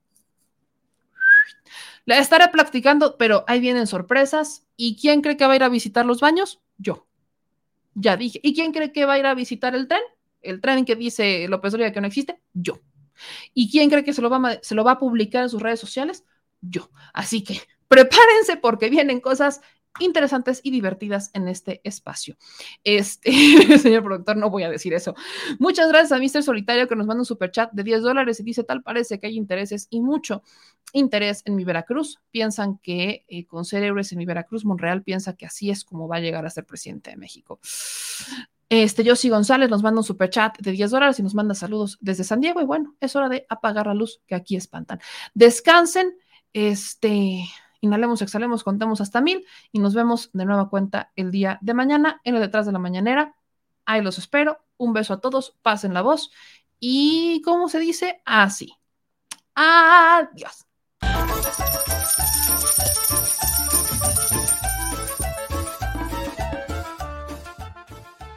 Al Chile Recuerda que una forma de apoyar nuestro proyecto e impulsarnos a generar más y mejor contenido es a través de los superchats en nuestras transmisiones en vivo. Solo tienes que dirigirte al recuadro donde escribes mensajes, darle clic al símbolo de moneda, colocar los datos de tu tarjeta bancaria, el monto a donar y de forma inmediata se verá reflejado en un recuadro de color con el mensaje de tu preferencia. Otra manera, por si no nos alcanzas a ver en vivo, es ir a la descripción de nuestro video de YouTube, darle clic a la liga de PayPal y repetir el proceso como en los superchats. Ese recurso llegará directo a nuestra cuenta bancaria. En Facebook también puedes apoyarnos de forma mensual. En el inicio de nuestra página encontrarás el botón Quiero colaborar. Ahí podrás adquirir una membresía que nos impulsará a seguir combatiendo la infodemia desde esta plataforma. Y si eres de los que no confía en la tecnología, puedes hacer un depósito o transferencia a nuestro número de tarjeta Banamex, desde cualquier establecimiento, banco y hasta tu aplicación móvil. Anótalo. El número es 4766-8415-9203-0897. Recuerda, esto es completamente voluntario. Y es una forma de apoyar e involucrarte más con este proyecto independiente. Hazlo tuyo y comparte.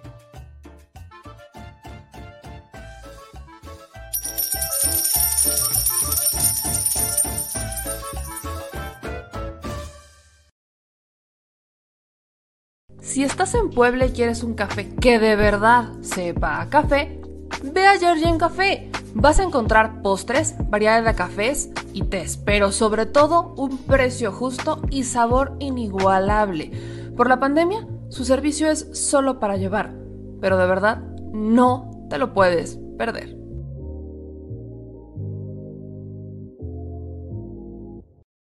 Al Chile, la indiferencia es el peor enemigo de todos y más de los animales.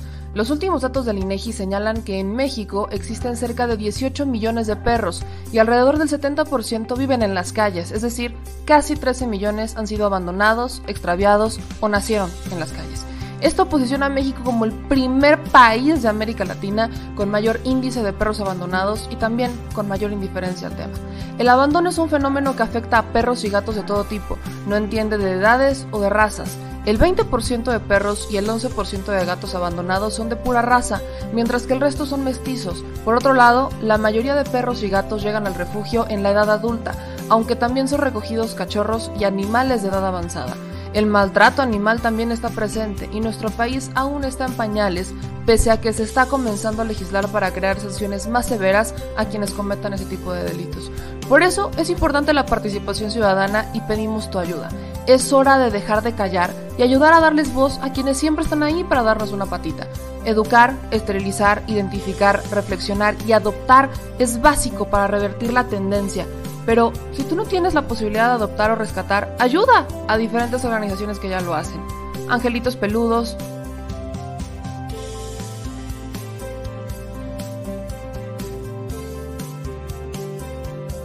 Amor sin raza.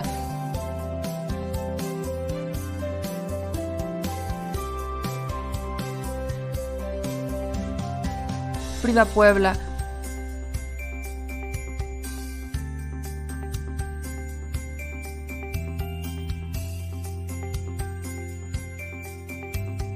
Rivera Rescue.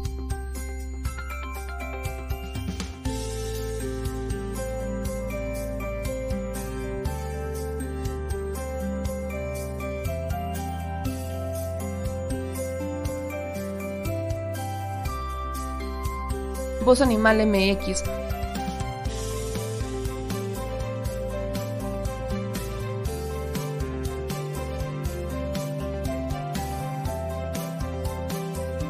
el albergue San Cristóbal,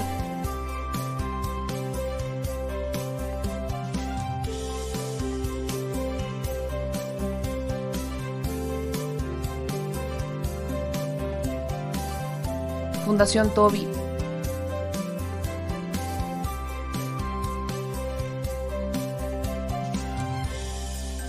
O Patitas Invisibles son algunas de las organizaciones a las que constantemente donamos y apoyamos, pero no es suficiente. Ayúdanos a que sean más voces las que salven vidas. Sus patitas, de verdad, pueden salvar tu vida. Difunde y dona.